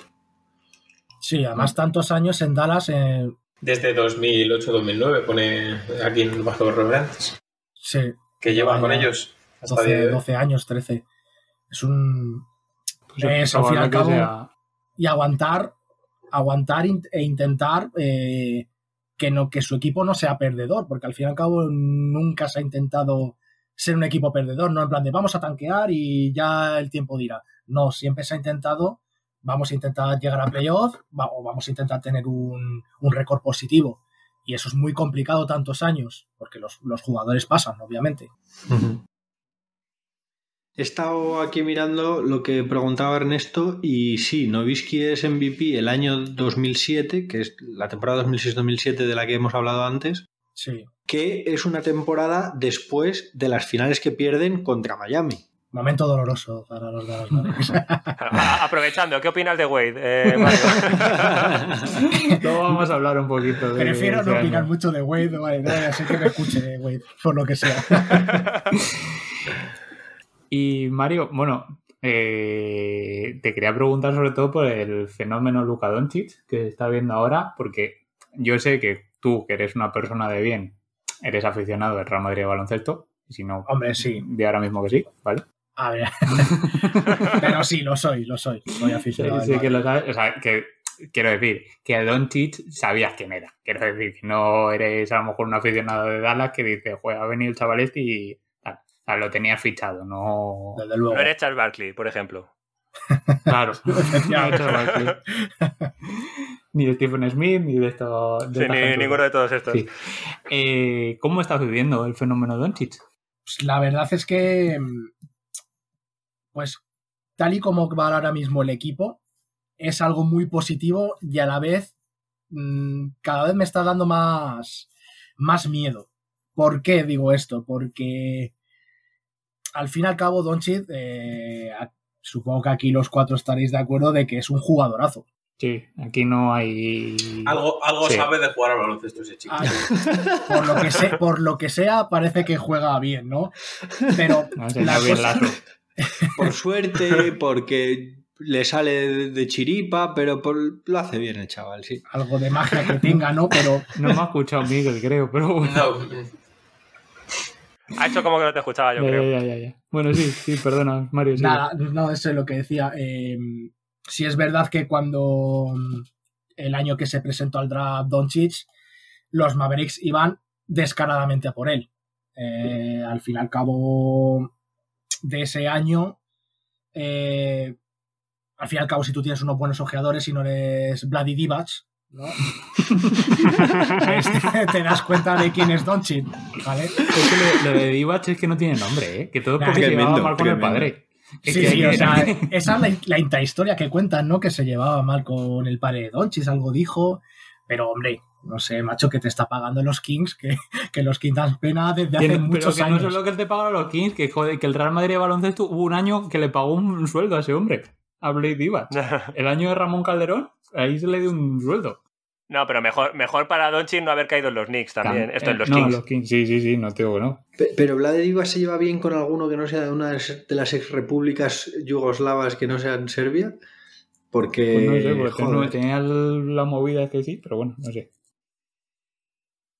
Pero sí es verdad que, o sea, eh, Dallas fue a de huello, vamos. Dallas tenía la quinta posición Tenía quinta posición eh, y le y hizo vamos, un traspaso con se Trey Young. Se hizo el traspaso con Trey Young. mejores, que- mejores ojeadores que Atlanta también. También, la verdad es que. a ver, y, los, y, los de, y los Memphis Grizzlies, vaya, porque. Sí, sí, pues los Grizzlies no se dice nada, que tenían ahí... Bueno, a ver, Jared Jackson Jr., oye, no es mal jugador, ¿no? Pero yo creo que no. Es otro nivel, desde luego. No, te estás equivocando con o Jared, Jackson. Jared Jackson creo que fue el drafteado no, por los Andre ¿no? Ayton es el, el número uno, el número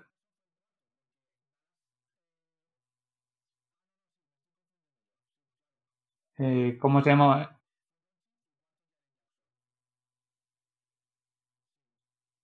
Sí, eh, bueno. De Andre sí. Ayton, Margaret Bagley, Luka Doncic, Jalen Jackson y luego Trae Young, ¿no? Trey Young, sí. Bueno, también una cosa Me te digo, haber ahí. cogido a DeAndre Ayton y no haber cogido a Jaren Jackson también te delito, pero bueno. Si queríamos pivots, queríamos pivots. Pero bueno, sí, perdona, sigue, Mario, perdona. Pues lo que decía que realmente es que se sabía meses antes que, da- que, que Dallas iba por él a, a saco y, y a Mark Cuban se le, se le puso entre ceja y ceja, desde luego, ya todo al staff técnico y a todos los directivos de, de los Dallas Mavericks se les puso entre ceja y ceja. Si es verdad que Trey Young pues, es un gran jugador, a mí de hecho me, es un jugador que me gusta mucho, pero claro, el potencial que te, que te va a prometer Doncic no te lo da Trey Young. Quizás, lo hablaremos dentro de cinco años, no a lo mejor, pero Doncic venía Sí, de... está, está claro que Doncic hace más cosas. Efectivamente, es un jugador mucho más completo y, veni- y venía ya de dos años en el Madrid, venía de, la, de jugar con Eslovenia, Sí, de ser MVP de la Euroliga. efectivamente. es A ver, yo entiendo que Dallas lo que tenía era la experiencia de haber tenido una estrella europea. Que eso no Claro. lo tiene. Sí, supongo que ahí también- franquicias. El, el efecto Novisky hace mucho. Al fin y al cabo, Claro. sabes que te Mm. ha salido bien una vez, ¿por qué no te va a salir bien una segunda? Claro. Y Ahora bien, también te digo una cosa. Poca gente yo creo que se esperaba que fuera a salir tan, tan, tan bien. Porque esa Mm. primera temporada eh, tienen que dar, pegar un volantazo y decir, bueno, pues mira, Dennis Smith Jr., venga, hasta luego. Sí, sí es verdad, Porque hay que dejarle espacio. Efectivamente. Ojalá, ojalá pudiésemos un día entrevistar a Dennis Smith Jr. y preguntarle por. ¿eh? Sí, Sí, sí, vamos- sí. Le destrozó la carrera, macho. Sí, la verdad, la verdad que Dennis Smith Jr. eh, se le cogió con muchas esperanzas en Dallas y en cuanto llegó Donchi fue como en plan de aparta bicho, aquí no te queremos. Como el capítulo este de los Simpsons cuando se hace Lisa vegetariana del corderito, de ¡ah! que va quitando corderitos. Pues más o menos eso. Muy parecido, desde luego. Ernesto, hay que meter el corte este.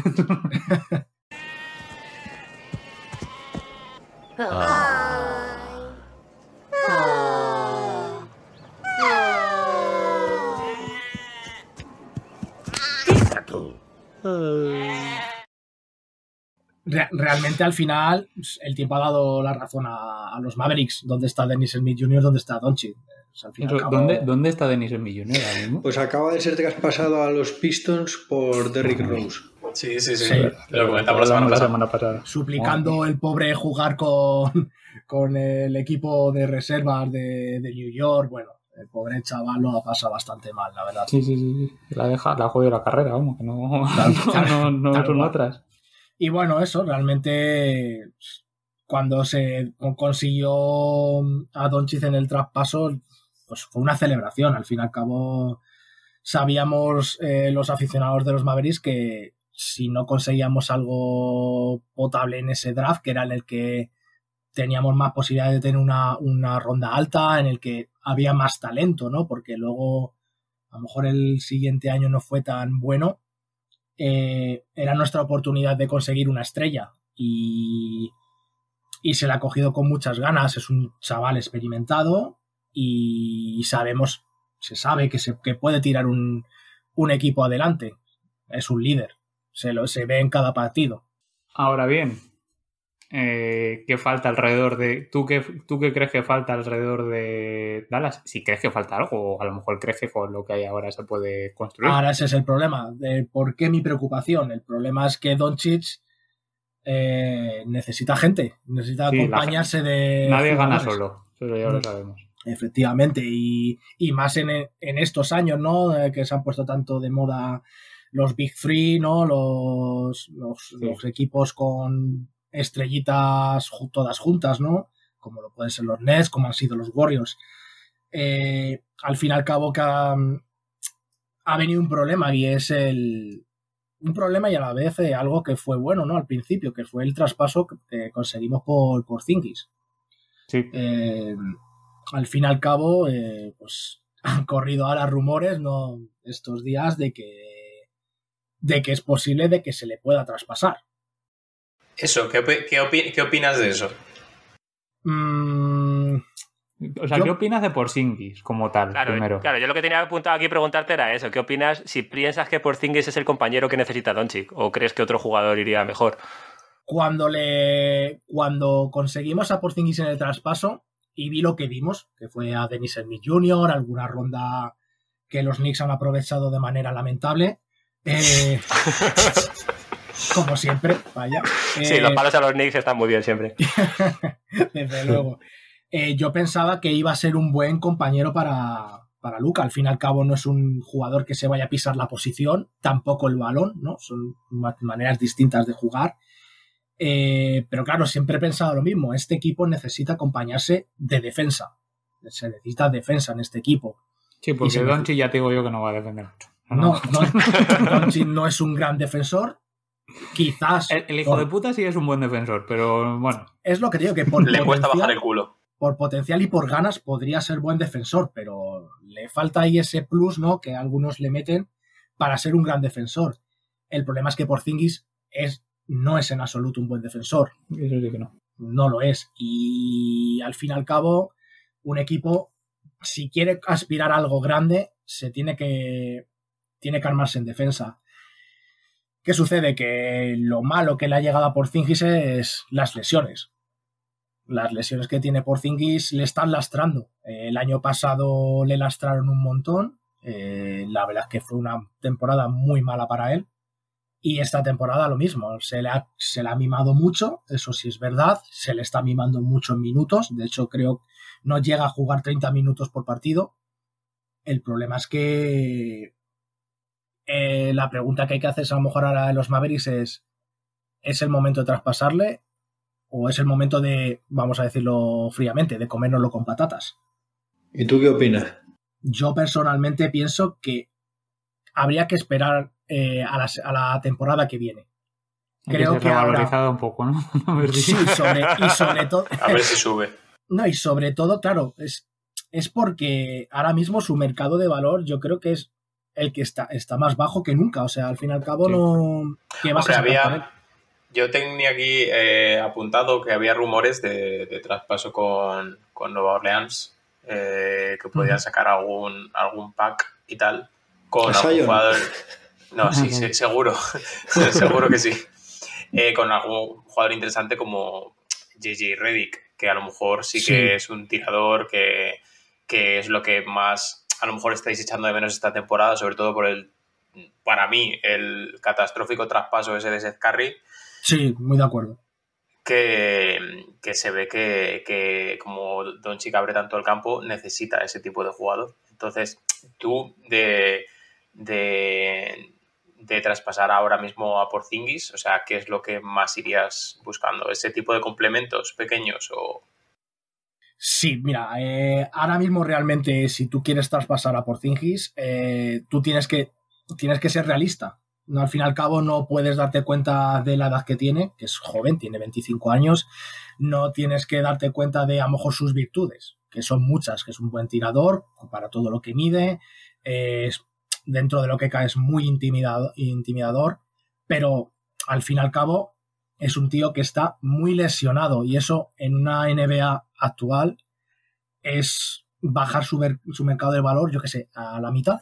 Eh, Sí, sí, y más sí, este sí. año que están jugando una cantidad de partidos que está siendo una locura. Por semana juegan cinco partidos a lo mejor, está siendo Efe una barbaridad. Efectivamente. Y sí, sobre carga... todo de eso de haberse lesionado en el playoff cuando más le necesitaban. Eso es. Ver, el, el, tema es que un Porzingis sano, yo, yo, no, yo no lo soltaría.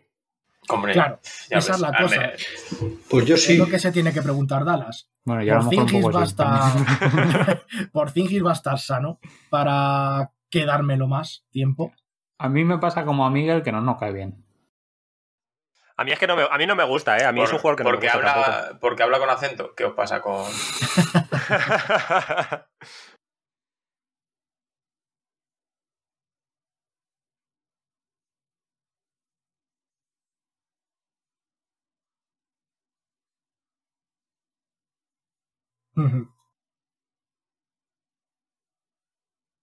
Sí, a, a, lo mejor un roll más tradicional, ¿no? En vez de un 4 abierto como, como es Claro, también es que eh, estaba más pensado en, lo que era también Novitsky, ¿no? Que como que, reafirmó la posición del, cuadro abierto tirador y, es una cultura que está muy presente en Dallas, por eso a lo mejor se buscaba eso. Claro, pero, pero con Don Doncic como estrella no Sí, que a lo mejor no, pega tanto y pega más un pick and roll tradicional, vamos, de ir hacia adentro con, la ayuda del pivo si te quedas a los dos defensores, o tres o cuatro, que también lo hace Don Doncic. Leí esta semana André Drummond. André Drummond ha sonado, sí. Hombre, pues si lo que queréis es defensa, solo por los rebotes que cogen defensa se va a hinchar. Sí, desde luego. Lo que pasa es que sí que he leído en cierto. He leído el rumor que se hablaba de que André Drummond, pero hay otros equipos igualmente interesados por André Drummond y yo creo que son capaces de ofrecer mejores cosas que Dallas. Al fin y al cabo, Dallas, tú le das a Porzingis, vale, estaría bien, pero ¿con quién cuadras? Porque... Eh, el caso es, yo voy a preguntar a todos. Eh, Dramos está oyendo mucho porque está haciendo un temporador que te cagas. Recordemos que está en Spiring. ¿Vale? Después de los últimos años esos tan sumamente raros que hizo en Pistons, vosotros lo querríais, por lo menos tú en, Dallas querrías a Andrés Drummond. Obviamente siendo Spiring no, porque mm, Dallas necesita, o sea, al fin y al cabo, si tú das a Porzingis, tú tienes que tener claro lo que estás dando, o sea, qué significa dar a Porzingis y es y por dar a claro, Es que a, lo mejor, dar, a, Porzingis por un André Drummond que además igual termina temporada y pide pasta a muerte, de Dallas no se lo puede dar y coge y se pira. Tiene unos números muy buenos y va, porque, vamos, quiero decir, no quiero ser yo aquí mal pensado o vinagre, tal, pero a lo mejor lo que está buscando es un buen contrato como tenía en Piston, ¿sabes? Bueno, lo que tiene que hacer Mario es cambiar a Porzingis por Envid y que le den a Pepe, ya está. no acepto esa oferta. no, pues hombre, yo, yo lo haría, vamos, encantado, madre mía. Mira, es un jugador como Envid, obviamente. Si, si alguno no acepta ese trade, o sea, estáis locos. O sea, si a ti te dicen. te Filadelfia no lo aceptaría. claro. O sea, pero quiero decir, si vosotros sois Dallas y os dicen, eh, te cambio en bid por, por Zingis, el que no lo acepte. ¿Tú lo aceptarías, Pepe? ¿Tú lo aceptarías? No, a ver, yo siendo Dallas sí, siendo Sixers no, obviamente. es un traspaso que, que, ni en los mejores sueños de los Mavericks podría ocurrir, ¿no?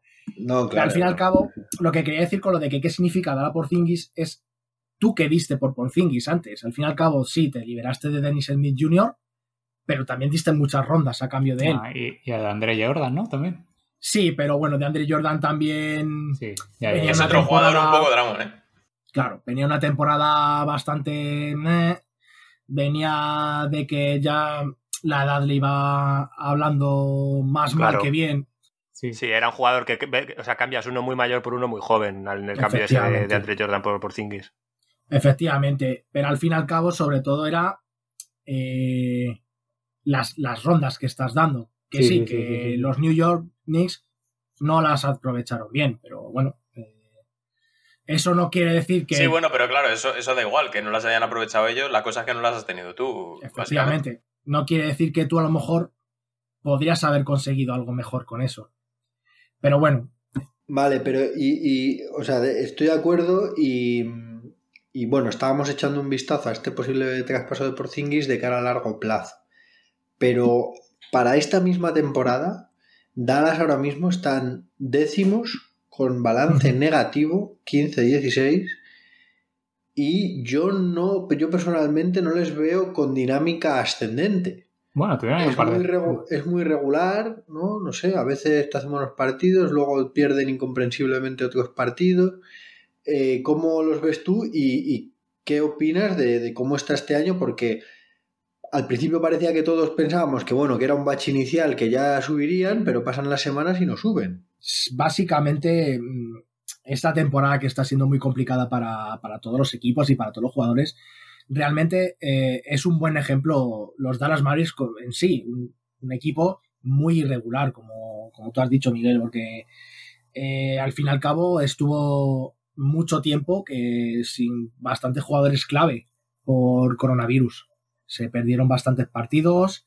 Eh, Josh Richardson, por ejemplo, que fue un, como había dicho antes Pepe, al fin y al cabo era la apuesta, ¿no? Con ese traspaso que Yo me alegro muchísimo de ese traspaso. te, te alegras muchísimo y, y con razón. Y además ayer nos cascó 15 puntos y no sé si has, si has leído las declaraciones de, de Seth, lo que ha dicho. No, no, no las Sí, he leído, sí, pero sí. cuéntamelas, por favor.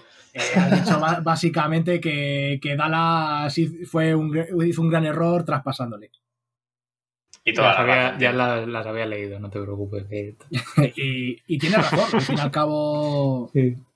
George Richardson es buen jugador, pero, Pero Seth Curry era mejor. pero sí, Seth Curry era mejor. Sobre todo, que- sobre, todo una que Se- sobre todo que Seth Curry es mejor jugador de rol. O sea, que Claro. es que Ro- George Richardson no, no cuadra nada. Lo que decía antes Eso. Miguel, pero más aún, porque se pisa el juego con Donchi.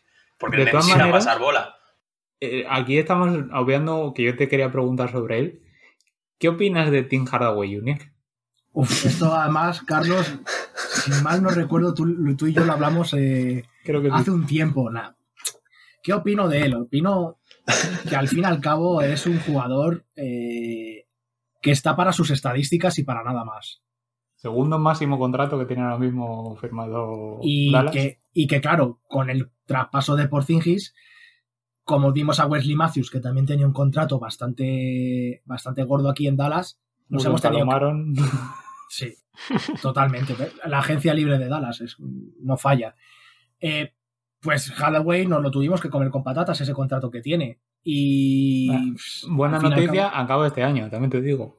efectivamente, acaba este año. eh, Y por eso está jugando bastante bien esta temporada.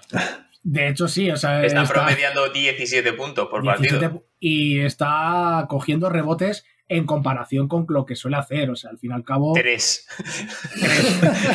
que la media suele estar en 1 o 2. Claro, porque es que es un tío que. Partido que veo de, Da- de Dallas, partido que es que.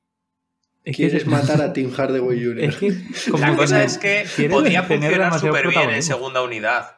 O sea, como, como Sí, persona sí, lo- que entra y evoluciona, súper bien. Pero claro, Está loco. para un. eh, aparte de que está loco, para el quinteto titular de, de Dallas ahora mismo.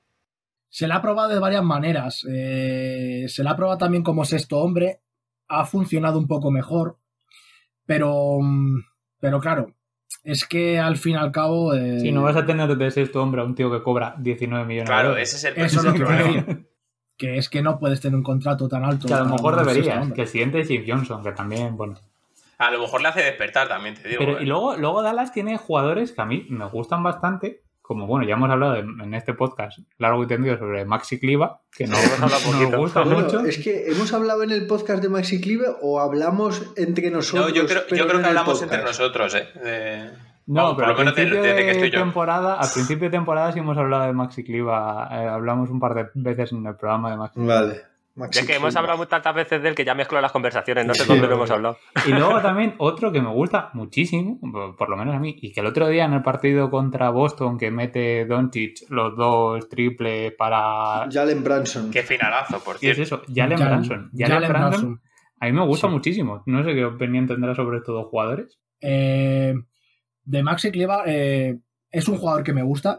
Va muy bien en la rotación, la verdad. Eso o sea, Sí, sí, es sí. un sí, jugador sí. que, sea, que no- aporta- No te digo, no va a ser la, la estrella del equipo, pero es un tío que necesitas para un equipo. y que para los minutos que juega te aporta mucho. Sabe anotar, Claro. sabe rebotear y sabe, dentro de lo que cabe, sabe defender. O sea, es un, un Sí. jugador muy bueno para la rotación. Jalen Branson, pues Jalen Branson está siendo de lo poco rescatable de los Dallas este año. Está en máximos en su carrera, no sé si de todo, pero creo que de puntos, asistencias, desde luego. Es, es un buen jugador. ¿Qué sucede? Que es lo de siempre. Mm, Este jugador te va a llevar a ser ganador. No, no puedes basarte en que tu tercer mejor jugador o el- Ya. sea Jalen Branson. Sí, sí, sí, sí, pero no. bueno, no tu Sí, tercer pero tu séptimo jugador sí. Efectivamente, pero claro, es que ahora Jalen Branson está siendo A lo mejor el tercero mejor de Dallas. Sí, sí, sí. Claro, entonces a lo mejor hay que traspasar también a Tim Hardaway Jr. Este, antes de que cierren el mercado junto a Porzingis. ¿Y Ya, quién va a querer quién eso? encaló más eso, ¿sabes? Eso, eh, ese No contrato se lo, no se lo gordo tragan y ni, Spiring, ni además. los Kings. No se lo tragan ni los Kings. Lo- puedes hacer un traspaso a tres bandas entre los Knicks, los Kings y los Pistons. Por ejemplo, así. A ver qué Y- sale, ¿no? Y, y, y vuelve el jugador que le ha jodido la carrera a Doncic. Dennis Smith Jr., ¿no? ¿Te imaginas? Se, se retira, dice yo con este tío no vuelvo a jugar ya. No, bueno, sí. Mario. ah, Dime. dime, dime, dime. No, dime, dime, dime. Nada, so- sobre todo eso que mm, hace falta ver qué se va a hacer con, con Porzingis, que porque al fin y al cabo que suene, que suenen, que suenen rumores de traspaso, eh, tampoco quiere decir que realmente le quieran traspasar. A lo mejor sí que puede ser. Yo he visto un dato curioso que es que le han puesto como que está en lesión por, por, la, eh, por dolores de espalda. Y es una cosa que ya habían acostumbrado a hacer más veces. Sí, eso lo hizo ya los Mavericks con nuestro buen amigo Rayon Rondo y con nuestro buen amigo Dennis Elmer Jr. Entonces, Que Sí. era como, como un dato a favor. como cuando el río suena agua lleva, ¿no? Pero bueno, eh, al fin y al cabo, Dallas a lo que le interesa sobre todo es, es in- intentar encontrar gente que le que acompañe a Doncic. No hay más. Y que este chico no se vaya, porque si este chico se cansa, se va a ir. Al fin y al cabo, no debe nada a la Sí, porque, eh, porque está acostumbrado a ganar en el Madrid. y, y si no, Sí, va a llorar. Está, está acostumbrado a ser un ganador. Al fin y al cabo, yo creo que las grandes estrellas no les gusta, no les gusta perder, eso está claro. Y, y sobre todo por su juventud. eh, al fin y al cabo, cualquier equipo va a querer a Doncic. Entonces, los Sí, Mavericks ne- necesitan retenerle, necesitan eh, que tenga un compañero que de verdad pueda hacer buena química con él. ¿Quién A puede ser? lo, a lo mejor ese sí te lo cambio por Envid, ¿eh? A Doncic, ¿no? Claro. bueno, eh, os ojo que con el año que estáis haciendo, Y, y juegas con Simmons y Doncic, ¿no? Hombre, te, cambio, le cambio a Simons a, a cualquier otro para que me dé un, un pick and roll bueno, joder. Para- por, por Irving, por ejemplo. Vaya, vaya Que- amor a sus jugadores, ¿eh? Ya, ya lo- ya lo estás viendo. Hostia, ¿prefieres, prefieres a Doncic a Embiid? No, hombre, digo que, que a lo mejor sí que me lo pensaba. No digo que A lo mejor- sí. Que a lo mejor sí te lo cambio ese. Es que, claro, no sé. Doncic tiene- va a tener una carrera, por lo menos se prevé, eh, espectacular y top 1 de liga. Claro, no como Embiid que tiene 35 años y está medio retirado, ya sabes. No, ya, pero quiero decir, y además, yo que sé, va- tiende mucho a lesionarse y tal, lleva más años, ahora mismo está en el mejor momento de su carrera, que sí, que, que vosotros creéis, pero que es que un jugador como Luca no se repite muchas veces. Es verdad. Bueno, Mario, pues eh, muchas gracias por esta conversación. Te invitamos a seguir con nosotros en el programa. a Eh, vosotros. eh, sobre todo el tema de, de- Te invitamos a seguir si quieres, eh, que tampoco te obligamos, que ya, so- ya es un poco tarde. Pero vamos a hablar. Quitadme la pistola un- de la cabeza que tengo ahora mismo, por favor. y nada, que eso, que mucha suerte a Dallas. Yo es un, un equipo que tengo ahora mismo un corazoncito. Yo ya he dicho en este podcast que no tengo ningún. No tengo colores en la NBA, pero Dallas sí lo estoy mirando con más cariño. Pero, ¿y lo bonito que veis a, a Mario hablando de Dallas? Sí, sí, Os tenéis sí, que aficionar a ese eso. tipo de cosas. El, am- el Eh. amor puro y duro. Esto es amor puro y duro, chicos. Si ha nada, sufrido muchísimas- OJ Mayo, ¿Por qué, por, qué, amor. por, qué, por qué Ernesto no es de los Hornets, por ejemplo?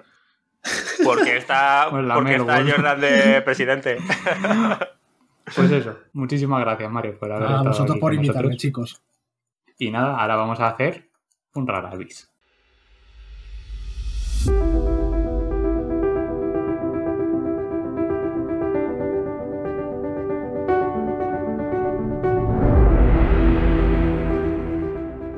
Hoy no vamos a hablar de una superestrella, ni siquiera vamos a hablar de un buen jugador de rotación. Él, asimismo, se definió como un jugador bajito, lento y que no podía saltar. Shaquille dijo de él que era The Master of Panic, y Pat Riley, en su primera conversación, le aconsejó que por favor vistiera un poquito mejor. Sus padres preferían a su hermano, pero él a base de duro trabajo, se convirtió en un maestro del ajuste y un mago de la pizarra. Hoy, sorprendentemente, vamos a hablar de Stan Van Gundy.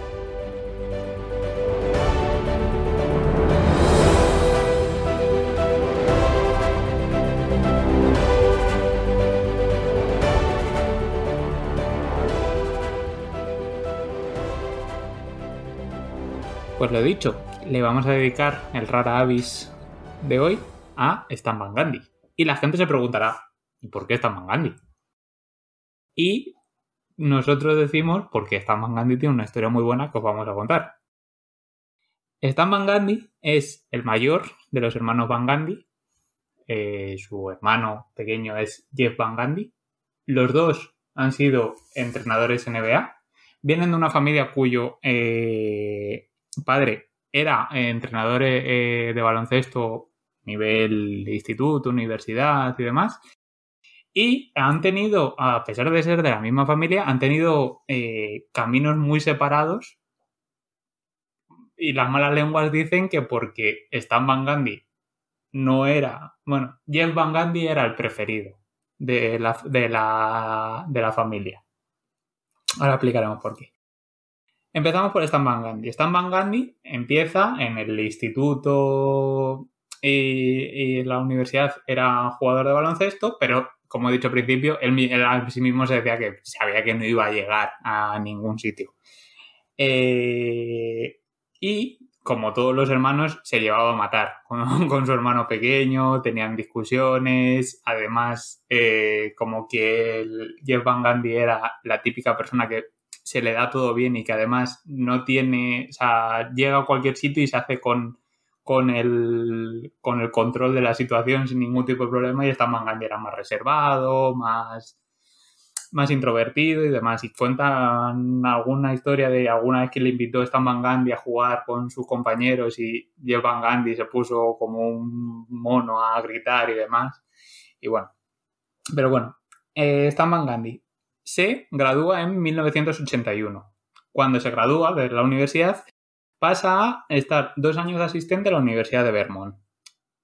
Tal, esos dos años trabaja y durante muchos años está trabajando para, seguir, para, para conseguir que, como él vio que no se iba a poder convertir en un jugador de baloncesto y a él lo que le apasionaba era el baloncesto, creyó que el ser entrenador, además teniendo ya tu padre que también es entrenador, pues, bueno, lo vas comiendo. Entonces, trabaja, empieza luego en un instituto en Castleton, que es la ahora mismo lo busqué, eh, ahora mismo juega en la tercera división de la NCAA, este, este, esta universidad, perdona, he dicho instituto.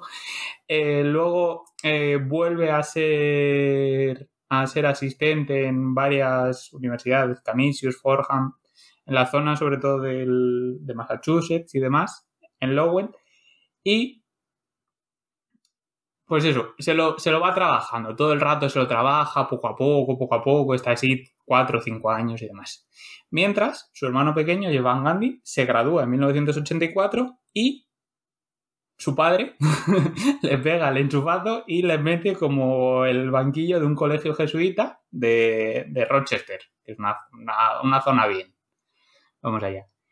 Y está solo un año, porque cuanto en cuanto acaba ese año, lo recluta Rick Pitino para llevarla a la Universidad de Providence. Y ya empieza ahí su carrera fulgurante. Empieza a estar eh, unos cuantos ahí eh, Rick Pitino como ayudante y tiene un compañero de trabajo que es Stu Jackson, también otro asistente, que Stu Jackson le recluta a los Knicks y cuando le recluta, o sea, le, fichan para ser entrenador, los Knicks, porque Rick Pitino dice que no, entonces se llevan a Stu Jackson, y Stu Jackson le dice a Jeff Van Gundy que se lo lleve.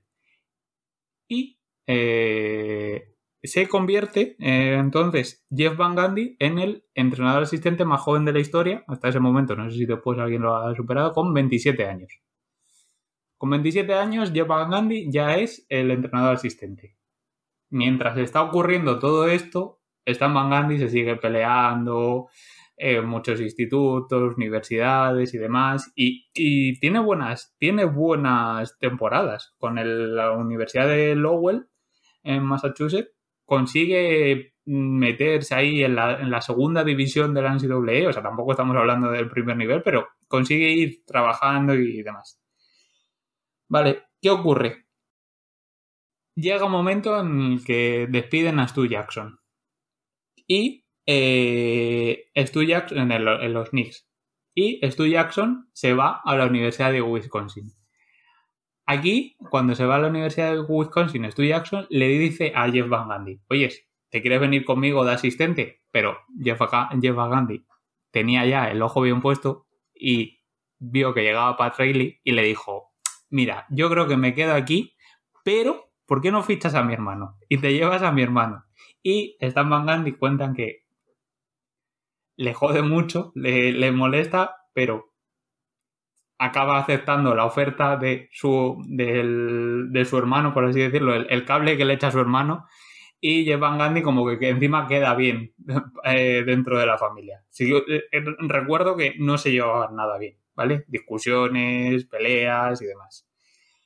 Entonces eh, empieza eh, Stan Van Gundy a ser eh, el, pues eso, es, ayudante de la, en la Universidad de, de Wisconsin durante unos cuantos años, mientras Jeff Van Gundy es el ayudante de Pat Riley durante mm, unos cuantos años, llevan cuatro o cinco años que está, está Pat Riley.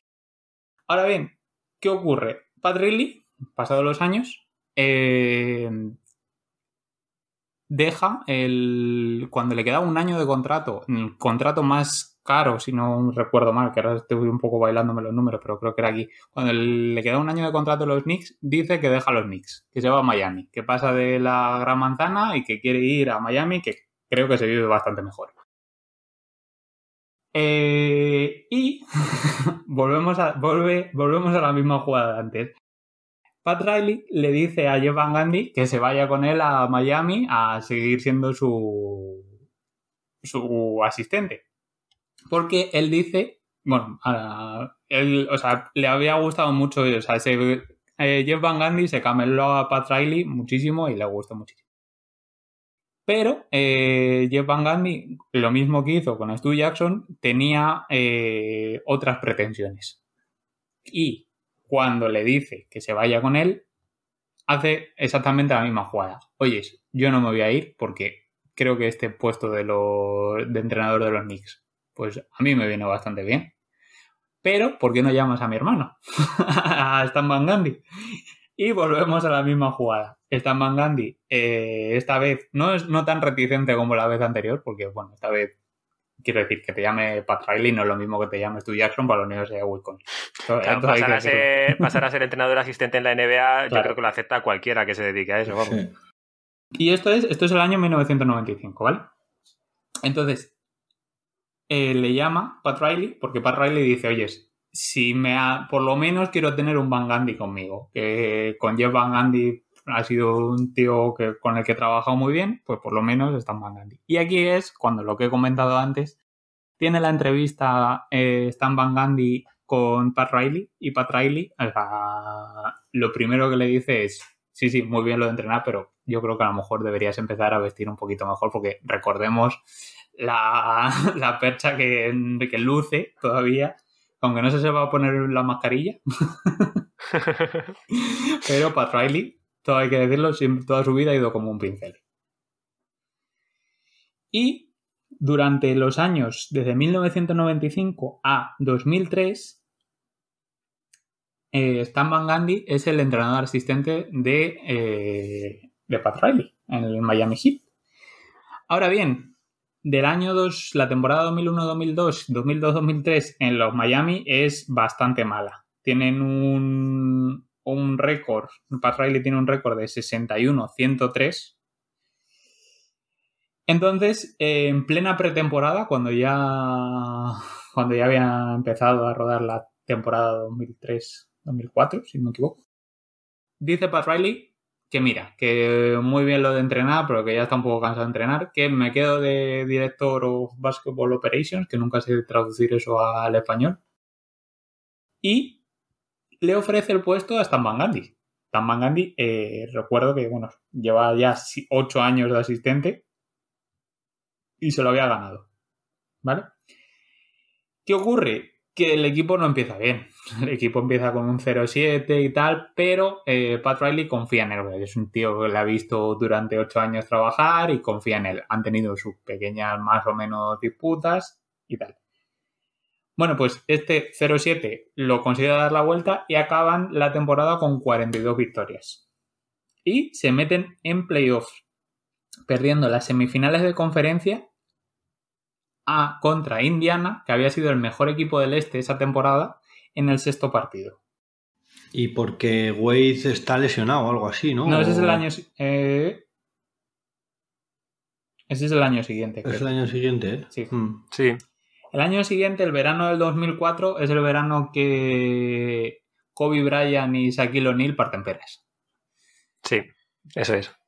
Y Deciden que ya no se llevan tan bien. deciden en que ese ya no se llevan tan bien. Bueno, yo creo que ya lo sabían desde hace, desde hace un tiempo, pero Shaquille dice que se va. Que se va de los Lakers, que no quiere saber nada más de Kobe Bryant y que un sitio perfecto para ir a, a- ahora a jugar es Miami. En esta, esta temporada es una temporada bastante buena para Miami. Miami eh, tiene un récord en esta temporada de 59-23. Y eh, Stan Van Gundy es el entrenador del este en el partido del All-Star.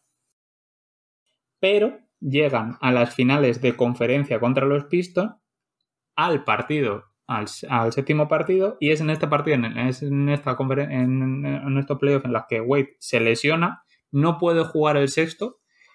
El séptimo lo juega, pero un poco tocado, y estos dos partidos los pierde Miami y los elimina. Verano de 2005. En el verano de 2005 eh, empieza a eh, haber más movimiento en la en, en Miami porque empiezan a decir, oye, joder, tenemos a Dwayne Wade que está siendo un rookie que no, no, no nos lo esperábamos porque la verdad es que fue un draft maravilloso el de, el de aquel año. Pero yo creo que sí salió un poquito mejor de lo que se esperaba con Dwayne Wade. El, el joven Dwayne Wade se dijo de él que era lo más parecido que había habido de al- a Michael Jordan desde que se había ido Jordan de, de Sí, la es que, NBA. es que Wade, el inicio que tuvo en la NBA fue una barbaridad. Es que era un espectáculo verle jugar. Era una cosa increíble. Cogieron en la posición número 5, es que este draft eh, es para verlo, ¿eh? Pues está LeBron James, Darko Milicic, bueno, ¿Qué fue? Darko Milicic, ¿en qué puesto salió? El 2. el dos, El el dos. do- el dos. Carmelo el Detroit 3, Pistons. ¿no? Carmelo el 3, Chris Bosh el 4 y Dwayne Wade el Muy del 5. 5. Y luego Chris Kaman. Ojo. Y ojo, tres de ese draft se juntaron luego en En Miami. ¿eh? Miami, sí. Es curioso. Y Kyle Korver en el 51. Eh, vale, pues eso, verano de 2005, eh, Pat Riley, como, no sé cómo decirlo, eh, encantador de serpientes, que ha sido toda su vida, empieza a reclutar a gente que la verdad es que va a venir bastante bien. Fichan a Jason Williams, fichan a Gary Payton, fichan a Antoine Walker, fichan a James Posey, gente que ya tiene un recorrido en la liga, buen recorrido en la liga, alguno, Hombre, Gary. Payton Y, Antoine, y Antoine Walker. y Antoine Walker. Y eh, que va, va a rodear muy bien a lo que ya tenía, que es una dupla de Dwayne Wade, eh, Shaquille O'Neal, bastante potente. Ahora bien, ¿qué ocurre? Llega el segundo partido y eh, Shaquille O'Neal se tuerce un tobillo. se tuerce un tobillo y se pierde 18 partidos, creo que es, los primeros 18 partidos. Se pierde unos cuantos partidos por eso. Y hay una gira por el oeste. Una gira por el oeste en la que Miami encadena cuatro derrotas consecutivas. Después de esta gira, hay un partido contra Wizards en el que creo que ganan, pero el 11 de diciembre eh, Stan Van Gundy presenta su dimisión. Presenta su dimisión en un equipo que tenía pinta de contender, que había empezado mal, pero que no tenía mala pinta, y mm, bueno, nadie se lo espera a que presenten la dimisión, quiero decir. Sa- Es- salvo, salvo Shaquille O'Neal y Pat Riley, ¿no? Ahí, ahí vamos, ahí, ahí quería yo llegar. ¿Qué ocurrió? Se dicen las malas lenguas, di- uy, se dicen, dicen las malas lenguas que Pat Riley vio una buena oportunidad para volver a ser entrenador, ganar un anillito y oyes, pues eso que te llevas. Entonces, parece ser que, bueno, hay gente que dice que forzó un poco la dimisión, pero eh, Stan Van Gundy nunca ha reconocido esto. Y en un libro, en el libro que sacó de la biografía, su, bio- su autobiografía Shaquille, en 2011, dice que el tema era que se llevaban como perro y el ratón, eh, como, el perro y el gato, como el gato y el ratón. Eh, que estaban todo el rato discutiendo, que Stan Van Gundy estaba todo el rato pendiente de lo que pensaba Pat Riley, porque Pat Riley siempre podía ir a corregir lo que estaba haciendo Stan Van Gundy, o sea, era como que siempre estabas bajo la sombra del padre. Sí, además, supongo que aparte de la figura de Pat Riley, como fue ocho años su asistente, supongo que la relación que tenían seguía siendo un poco de soy tu maestro y te voy a indicar Claro. un poco por dónde tienes que seguir. Eso es. Y además, también hay que recordar que Shaquille O'Neal venía de haber sido entrenando, entrenado por Phil Jackson. Y puede ser que los dos perfiles más diferentes de, de entrenadores de la NBA que haya que uno sea Phil Jackson y otro sea Stan Van Gundy. Es que, claro, pasar de Stan Van Gundy a Phil Jackson tiene que ser un descanso y un, claro, y un, pues no sé, una alegría, o sea, la manera del trato, ¿no? Pero, pero al revés tiene que ser un choque tremendo. Hombre, es que tú imagínate que hace Rodman lo de irse de fiesta en mitad de los playoffs y tal con Stan Van. Van Le, le da, le da un infarto a Stan Gandhi y vamos. Entonces, bueno, pues eso, dice la mala lengua que él, él dijo su, su principal razón es que quería pasar más tiempo con su familia, con sus cuatro hijos que tenía. Pero bueno, siempre quedó ahí la sombra de, de la duda. Además, como quiero recordar, a lo mejor a Mario no quiero recordarle esto, pero ese año eh, acaban ganando el anillo, Miami Heat, y Pat Riley tiene su, su nuevo anillo. Y Pat Riley, mmm, no es por nada, pero ahora, unos años después, cuando empiezan a volver a ir las cosas mal en Miami, que ya tal, Sí, se entiende. dice, claro. a ver tú, el del vídeo, vente para Tal acá. cual. ¿Cómo has dicho te llamaba después? Pues mira, que te vamos a poner aquí y me pongo yo... Que luego no le ha ido tan mal. Ah, después, Ya, pero claro, pero imagínate que vuelve a hacer la misma. Sí, la cuando misma, ahora o sea, claro. llega Lebron a, a otra vez al equipo, dice, bueno, Sí, que ahora además vuelvo a el- ser yo el- otra vez el entrenador. El, eh, otra vez, o sea, viene LeBron y pierden y, y, Claro. y- y vuelve a hacer la misma, ¿sabes? Sí, sí, sí. Y luego hacen el, eh, todos los años esos. Los dos años de LeBron. Así que nada, se. Pues eso, se queda, le despiden en 2005 y está un par de años Stan Van Gundy sin entrenar. Entiendo que, bueno, te da el dinero de, una, de haber sido 12 años entre asistente y, y entrenador, te da para un buen. para tener dos años parado y nada. ¿Qué ocurre? Llega junio de 2007 a Stan Van Gundy ya le habían tentado Sacramento y no me acuerdo qué otro equipo, pero eh, nos centramos en Orlando. Stan Van Gundy, como había estado tantos años en Miami, pues seguía viviendo en Orlando. ¿Qué hace Orlando? ¿Fichar a Stan Van Gundy? No, lo primero que hace es fichar a eh, eh, Billy Donovan, el que ahora es entrenador, ahora ya no sé de quién es Sí, entrenador. ahora es entrenador de Bulls, el año pasado era de Oklahoma. Vale. Que en ese momento era entrenador de universidad, eh, le fitan. Pero a los tres días, Billy, no- Billy Donovan dice que no, que bueno, que esos 27 millones que le ofrecían, que tampoco tal, y que se Que volvió a la universidad. Y esto, yo por cierto, ¿qué dinero se moverán, se moverán en las universidades los entrenadores? Porque el, el- el negocio de la universidad mueve mucho dinero, los jugadores no cobran, a ver qué, qué cobrarán los entrenadores Sí. en, el- en las universidades grandes. Además que cuando hacen lo del March Madness, esto tan famoso de final de la temporada y todo eso, eh, tiene una audiencia brutal en Estados Unidos, ganan una pasta con la televisión. Pues eso. Entonces dice Billy Donovan que no a los tres días y eh, pues Orlando necesita un entrenador. Está Mangandi vive en Orlando, en, perdona, en, bueno, sí, En Florida. En, en Florida. Entonces le ofrecen a él el puesto de, de entrenador. Y hace muy bien, porque los Orlando de Stan Van Gundy eh, desde la primera temporada empiezan bastante bien. La primera temporada tienen un re- la temporada 2007-2008 tiene un récord de 52-30 y llegan a las semifinales de conferencia que pierden contra Pistons.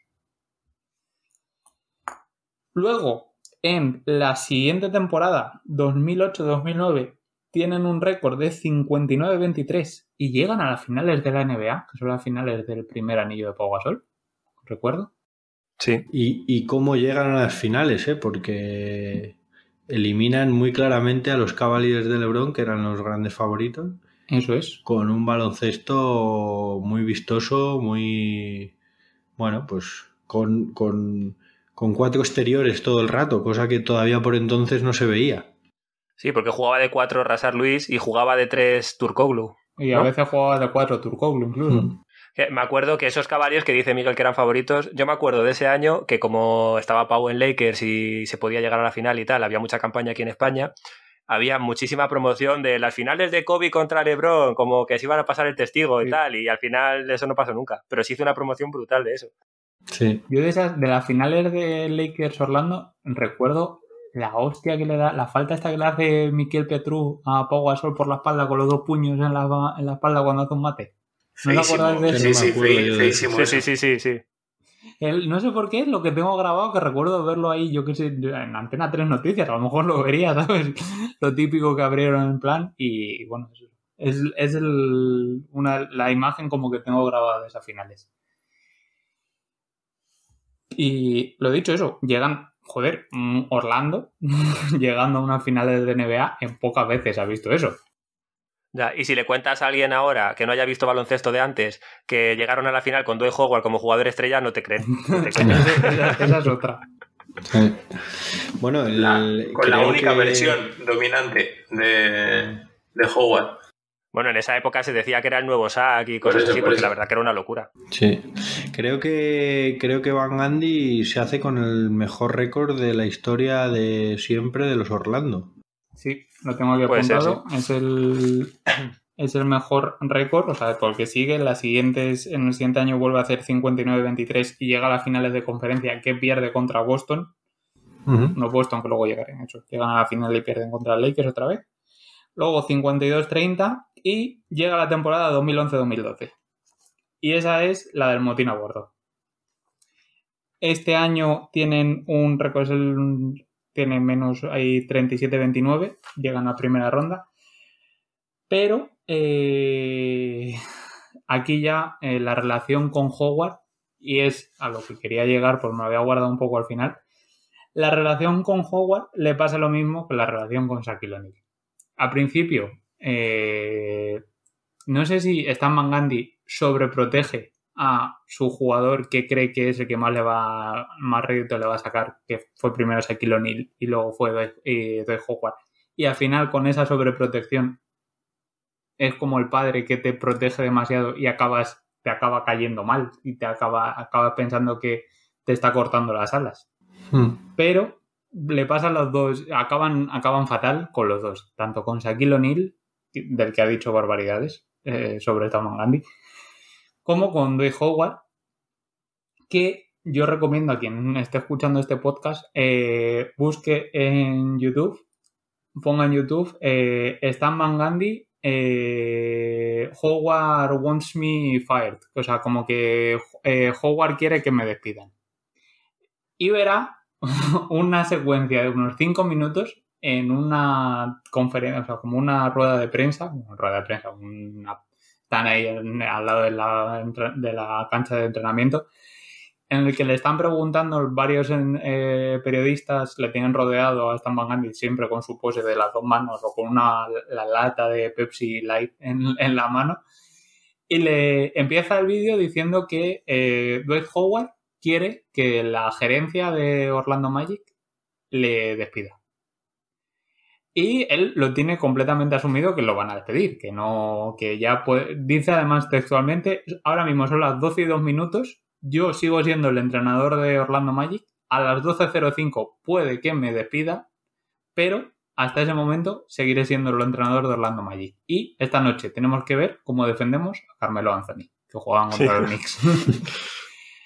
Sobre todo digo que, que busquéis este vídeo porque eh, cuando van como tres minutos de vídeo, de repente llega Dwight Howard y escucha como que van a despedir y tal, y se acerca y de manera muy socarrona, muy con muy poquita educación, para mi gusto, le agarra como, le pone el brazo por encima a, a, a Stan Van Gandhi y empieza a decir, ah, eso no nos preocupa a nosotros, ¿verdad, entrenador? Y tal. Y Stan Van Gandhi eh, 30 segundos aguanta y le dice, bueno, ya habéis acabado conmigo, bueno, pues aquí tenéis a de Howard, yo me voy, luego ya hablaremos. Al final, en esta temporada acaban perdiendo en primera ronda y a, según le eliminan de playoff, le despiden. Y como ha dicho Miguel, hasta el momento, bueno, hasta el momento no, eh, o sea, quiero decir, hasta ese momento no, sigue siendo el entrenador con mejor récord de la historia de Orlando, con 259 victorias, 135 derrotas, un 65,7% de victorias, que no está nada mal. Pero nada mal. Pero nada mal. Y eh, bueno, después de esto, en 2014 le contratan en Detroit, eh, monta un poco un tinglado bastante curioso sobre Sabermetrics o estadística avanzada que hace que Detroit se ponga la cabeza dentro de esto de la estadística avanzada, pero el equipo no termina de, de, arrancar. Que por cierto, aquí en Detroit, aparte de ser entrenador, es eh, también el director of Basketball Operations.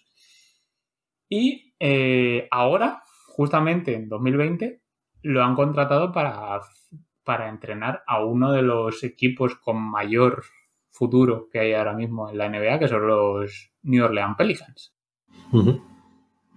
El nuevo equipo favorito de Ernesto. El nuevo equipo favorito. de Ernesto. Sobre Yo, todo por Bledsoe. os pregunto si creéis que Zion Williamson dentro de unos años acabará hablando pestes de Stan Van Gundy. También, ¿no? Otro jugador que entra bien en el perfil. Dominante, ¿no? Yo espero que Stan Van Gundy haya aprendido un poquito de la gestión de los jugadores, porque creo que en realidad es lo que lo que más ¿no? le falla. Lo que le falla, el el, la táctica, estrategia y demás no, no, no le falla. Eh, en paralelo a todo esto, hemos dejado la historia de Jeff Van Gundy. Jeff Van Gundy fue entrenador de los Knicks hasta la 2001-2002, en la que al final, cuando llevaban 20 partidos, dice que deja, deja. Con la 98-99 llegaron a finales de la NBA y fueron a conferencia, a finales de la conferencia varias veces. No tuvo mala carrera. Luego se fue a Houston, el que también tuvo bastante buena carrera. Tuvo el problema de que le tocó Yao Min, Tracy McGrady. Bueno, no que le tocara a Yao Min, Tracy McGrady, sino que no hacían más que lesionarse Yao Min y Tracy sí, McGrady. Claro, es que tenía McGrady su, sus lesiones crónicas estas de espalda que no podía jugar nunca y lo de Yao Min que se tuvo que retirar al final súper joven por lesiones también, que mm. siempre era el más votado para el All-Star y nunca lo jugaba porque no podía.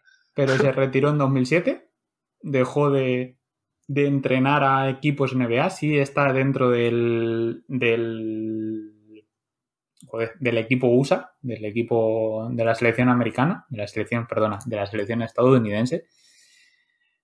Y eh, yo de Jeff Van Gundy, ahora mismo, bueno, sí es comentarista de la ESPN. Sí. Pero tiene muchísimo mejor prensa de lo que realmente ha hecho. Este, este verano hemos visto que sonaba para todos los equipos en los que necesitaban un entrenador, es el que iban a fichar a Jeff Van Gundy y al final nunca le fichan. Ya, y además es curioso porque llevaba mucho más tiempo sin entrenar que su hermano. Lleva 14 años sin entrenar un... Claro. Y piensas en un entrenador para, para ahora y dices, no sé, Jeff Van Gundy, que vale, que está de comentarista y tal, pero es un tío que lleva sin entrenar mucho tiempo. Que igual claro. hay otras opciones que te valen más. El tema es de, de esto, sobre este rara avis que hemos traído hoy, es por que yo hay una, una frase que me dijo un, mi jefe, mi primer jefe de, de cuando empecé a trabajar, que eh, en esta vida lo importante no es serlo, sino parecerlo. Y es la verdad. Y, y me parece que, Es que es esta- así. la historia de, de estos dos hermanos es la, el resumen de esto, de que en, en esta sociedad en la que vivimos es más importante parecer un buen entrenador de baloncesto que ser un buen entrenador de baloncesto. Porque Y no solo eso, sino tener los contactos adecuados. Y tener porque los hemos visto que. Jeff Van Gundy llega a donde llega, con lo que estabas contando, gracias a ser un tío que caía bien desde el minuto uno, prácticamente. Y, y también hay que decir que Stan Van Gundy, aunque era un tío que se le ocurraba mucho más, al final también llega a donde llega por las oportunidades que le va dejando su hermano. Entonces, o sea, quiero decir que, que es, da para reflexionar, vamos, este tema. pero que Jeff Van Gun- o sea, que Stan Van Gundy se lo ha trabajado luego quedarse ahí durante muchos Sí, años. sí, sí, sí, totalmente. Porque ha sido uno de los entrenadores que más han peleado y se han trabajado llegar al puesto en el que han llegado, al que ha llegado. Sí. Y bueno, pues eso era sobre todo el debate que quería, más que el debate, la, la- la principal idea que quería mm, transmitir con esta historia del bueno de Stan Van Gundy. No sé vosotros si queréis comentar algo más. Sí, al hilo de lo que hablabais de la diferencia entre los hermanos, que incluso hasta este verano pues Jeff Van Gundy sonaba para los banquillos, al parecer allí en Estados Unidos el... eh, bueno, yo no alguna vez he visto partidos comentados por él, pero bueno, que se ha hecho un nombre bastante importante a raíz de ser comentarista, que debe ser que, que tiene bastante carisma, que, que la que el relato que construye a través de los partidos pues siempre suena muy bien y se gana las opiniones así un poco generales, pero que luego pues a la hora de dirigir y de puertas para adentro pues le falla un poco ese mismo relato o esos conocimientos tácticos, pero parece ser que, que lo otro prima sobre, ¿no? sobre, sobre los conocimientos profundos de él y quiero decir, no sé si no, no, no- da esto para debate, o sea, no tenemos tiempo para debate gordo, pero es un buen debate porque al final eh, Jeff Van Gundy, teniendo ese hándicap, no siendo tan bueno, pero usando otras armas que son las suyas, que se puede estar de acuerdo o no, pero Jeff Van Gundy al final también lleva a los Knicks a Sí, sí, una- sí, unas sí, semis, ¿no? O finales de conferencia, ¿no? También. Sí, No, no hay no, una final de la finales, NBA. finales de la Finales. NBA, no, Ah, bueno, 98, claro, 99. las del. Claro, las contra los Claro. Spurs, sí. Entonces, quiero decir que, que- que aquí todos le Sí, tenemos mucho más aprecio sí. a Stan Van Gundy. Lo que, lo que quiero decir es que, eh, que, que, bueno, que hay como muchos caminos distintos y es verdad que, que traemos la historia de Stan porque es, eh, nos, bueno, pues nos tiene más ganados, pero que es curioso el debate que se puede abrir con eso y sobre todo por lo que dices tú de que, de que cuenta más parecerlo que serlo, por supuestísimo.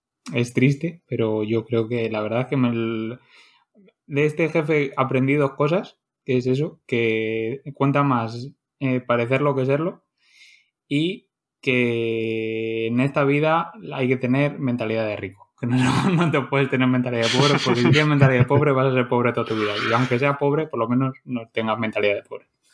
Esas son las dos cosas que hay, las dos grandes enseñanzas que Hostia, un poco, un mentalidad de tiburón esto, eh, de estas últimas semanas, te digo. Sí. Me da un poco de asco lo de la mentalidad Es de por tiburón, eso, por eso te lo digo, que a lo mejor estamos tocando un tema un poco de hueso. Pero sí. Esto, ese es un mensaje de. De. mm, quiero decir. eh, anima- de animar a la gente a que se arruine. Quiero decir, pues tú tienes mentalidad No, no, de rico, no, pero eres tienes- o sea- pobre, eh, ¿qué haces? ¿Te gastas más dinero del que tienes? No, no, no, no. Tener mentalidad de rico es no, o sea, gastarte el dinero que tienes, pero vivir como, o sea, quiero decir, en vez de comprarte cinco cosas, te compras una muy buena. Esto da para debate también, Estoy ¿eh? pensando porque no sé, no sé de quién son esas frases, pero yo probablemente le conozca, claro. sí, lo conoces, claro que lo conoces.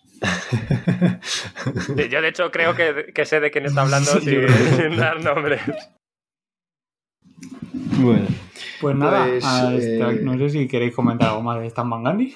Yo, eh, nada, eh, que lo que no sé es cómo salió vivo este señor tan nervioso con eh, esos, esos andares y esa preocupación todo el rato de su, de su época tanto en Miami como en Orlando.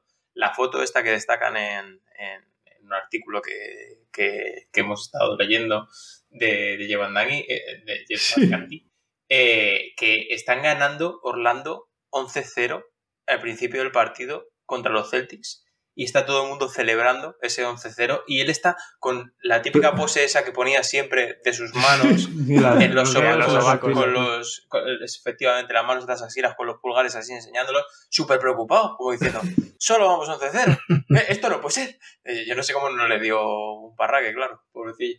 La verdad que el mote de Shaquille, eh, bueno, Shaquille, sí, eh, o sea, le, habla del concierto inquina, pero es verdad que el mote es perfecto, porque es que era un hombre que no estaba satisfecho nunca. Y bueno, quizás eso sea un problema cuando tienes que dirigir a un grupo de gente y, y no les estás, no sé, reforzando positivamente. Siempre todo es negativo, ¿no? Es que ahí, ahí, ahí, ahí Sí, que a lo mejor no hay que pasarse, hay que recordarle a César que, todo, que no es un dios, pero que tampoco estés todo el rato diciendo, tío, eh, cuidado, claro. cuidado. Claro, porque al final luego la gente se te cansa, cuando la gente lo hace bien, pues conviene que se lo recuerdes también, igual que cuando lo hace mal, ¿no?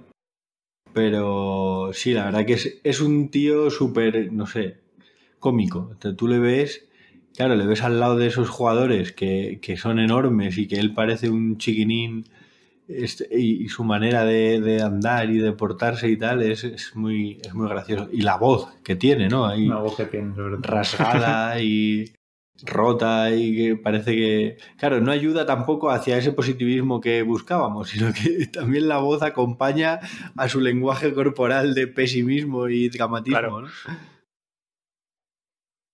Pero bueno, yo tengo que decir, perdona, perdona Carlos, yo tengo que decir que de verdad me divertí muchísimo con aquellos Orlando Magic. ¿eh? Me dio pena porque al final yo iba con Pau, pero aquel equipo era el que más me gustó de aquel año, la verdad. Bueno, pero es que eran dos equipazos, tanto los Lakers como los Orlando Magic, es que eran dos equipazos, vamos, sí, sí. De, de, lo mejorcito que ha habido. Sí, sí, sí. Además que el, encima está la, la intrahistoria de Lamar Odom, que Lamar Odom estaba en Miami Heat y lo traspasan a los Lakers cuando el fichaje de Shaquille y Lamar Odom no tampoco habla muy bien de, de, de Stan Van Gundy y demás.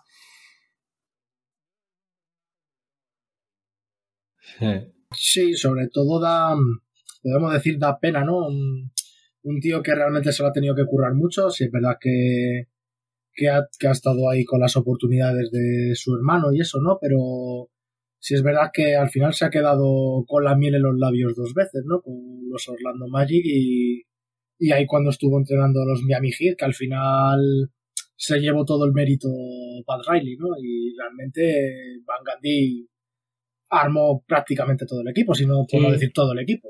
Eh... Sí, sí, sí, sí, sí, sí, vamos, Pat Riley entra a, a la mesa puesta ya. Efectivamente, y es como que, que, es una pena, ¿no? Un tío que realmente sí, es un tío, pues vamos a decir, cómico, ¿no? Que no es muy. No es que sea el típico entrenador perfecto, ¿no? Como para, puede claro, parecer Pat Riley o Phil Jackson, ¿no? Que eso, que no tienen esa aura de... Esculpidos por los dioses entrenadores, claro, ese, ¿no? Del Olimpo. Ese, ese chamanismo que trae Phil Jackson, ¿no? Ese, esa, ese personaje de Wall Street que parece Pat Riley. Efectivamente, y es, es una pena, ¿no? Que al final se haya quedado con la miel en los labios armando tan dos buenos equipos y al final pues quedarse en eso, en, en, un, abandono, vamos a decirlo, y en, unas finales, ¿no? Que al fin y al cabo, si es verdad que los Orlando eran muy buen equipo, pero los Lakers eran mejores realmente.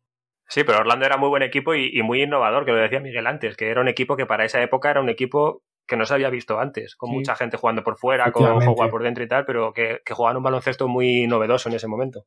Sí. Bueno, y una cosa que también he estado leyendo, eh, eh, cuando se va Mark Jackson de los, de los Warriors, cuando ficha por Detroit, está a puntito de fichar Stan Van Gundy por los Warriors. que hubiera sido bastante gracioso ver a, Steve, a estos con Warriors con, con Draymond Green, sí. Imagínate cómo Imagínate, con Draymond Green. Y con los bailecitos de Carry y eso habría que verle a Stan Van Gundy qué piensa también. Pues yo la verdad que, bueno, ya lo dije al principio de esta temporada, cuando, cuando fichó por Pelicans y con el equipo que montaba Pelicans y tal, que yo, que yo no sé, tengo esperanza de que le salga bien y, y ganas de que le salga bien y que los Pelicans tiren para arriba por Stan Van Gundy, entre, vamos, principalmente, y porque creo que, bueno, es un equipo joven que tiene, parece que tiene futuro, pero bueno, de momento no están saliendo tan bien las cosas, la verdad. Y el, el tema, lo que sí creo yo de Stan Van Gundy es que por lo menos no es de ideas fijas y que ha ido aprendiendo durante todos los años a ir ha visto lo que hacía bien, porque cuando estaban en Miami, eh, una de las que, un, Dwayne Wade, después cuando ya Pat Riley coge el equipo, en unas declaraciones dice, ah, es que Pat Riley nos deja jugar. Porque parece ser Claro. que criticaban mucho los jugadores de que Stan Van Gundy era demasiado cerrado en el, en el modo de juego. Sí, de Y- todos los sistemas estudiados y... Y ya en Detroit, ahora en los Pelicans la verdad es que no lo sé porque no los tengo muy vistos. Pero ya en Detroit ya les ya había más fluidez en el juego fuera del sistema. Sí, Que bueno, sí, al final necesitas que ellos yo expresen también y creo tal. que la sí, pero es una lacra que se está comiendo la NBA, también te digo. Claro, ahí necesitas, claro, el equilibrio entre una cosa y otra, claro. Claro, es que una cosa es que tengas a Wade, que es uno de los mejores jugadores de la historia, y le dejes hacer, y otra cosa es que cada uno haga lo que le salga de ahí, ¿sabes? Que es un poco lo que pasa últimamente en muchos equipos NBA. Que por cierto, los Dallas yo creo que es de los pocos que mantienen sistemas bastante cerrados. Sí, sí. Yo creo que Gracias a gracias- Carline, Gracias a Carlisle. Ya. básicamente. En cuanto se vaya, le hemos liado. Pues nada, señores, eh, hasta aquí el programa de hoy. Eh, a ver, la de salida, que ahora no me sale la salida. Hasta aquí el programa de hoy. Eh, si queréis, podéis. si- no, no era si queréis. Si nos queréis, Si nos queréis, quedaba mejor, sí. si nos queréis, podéis seguirnos en nuestras redes sociales, arroba Quina triple, tanto en Twitter como en Instagram. Y primero, dar las gracias a Mario por haber estado aquí. Muchísimas gracias, Mario. Nada, a vosotros chicos por haberme invitado y ojalá podamos repetir de nuevo. Cuando tú quieras. pues Cuando traspasen a Porzingis, Mario. Y ya veremos, a ver, está ahí en la, en la quema. Muchas gracias a mis compañeros, Ernesto, Pepe, Miguel. A ti, Carlos. Un placer, como siempre. Y nos vamos. Muchas gracias. Hasta luego. Hasta luego, chicos. Chao. Buenas noches.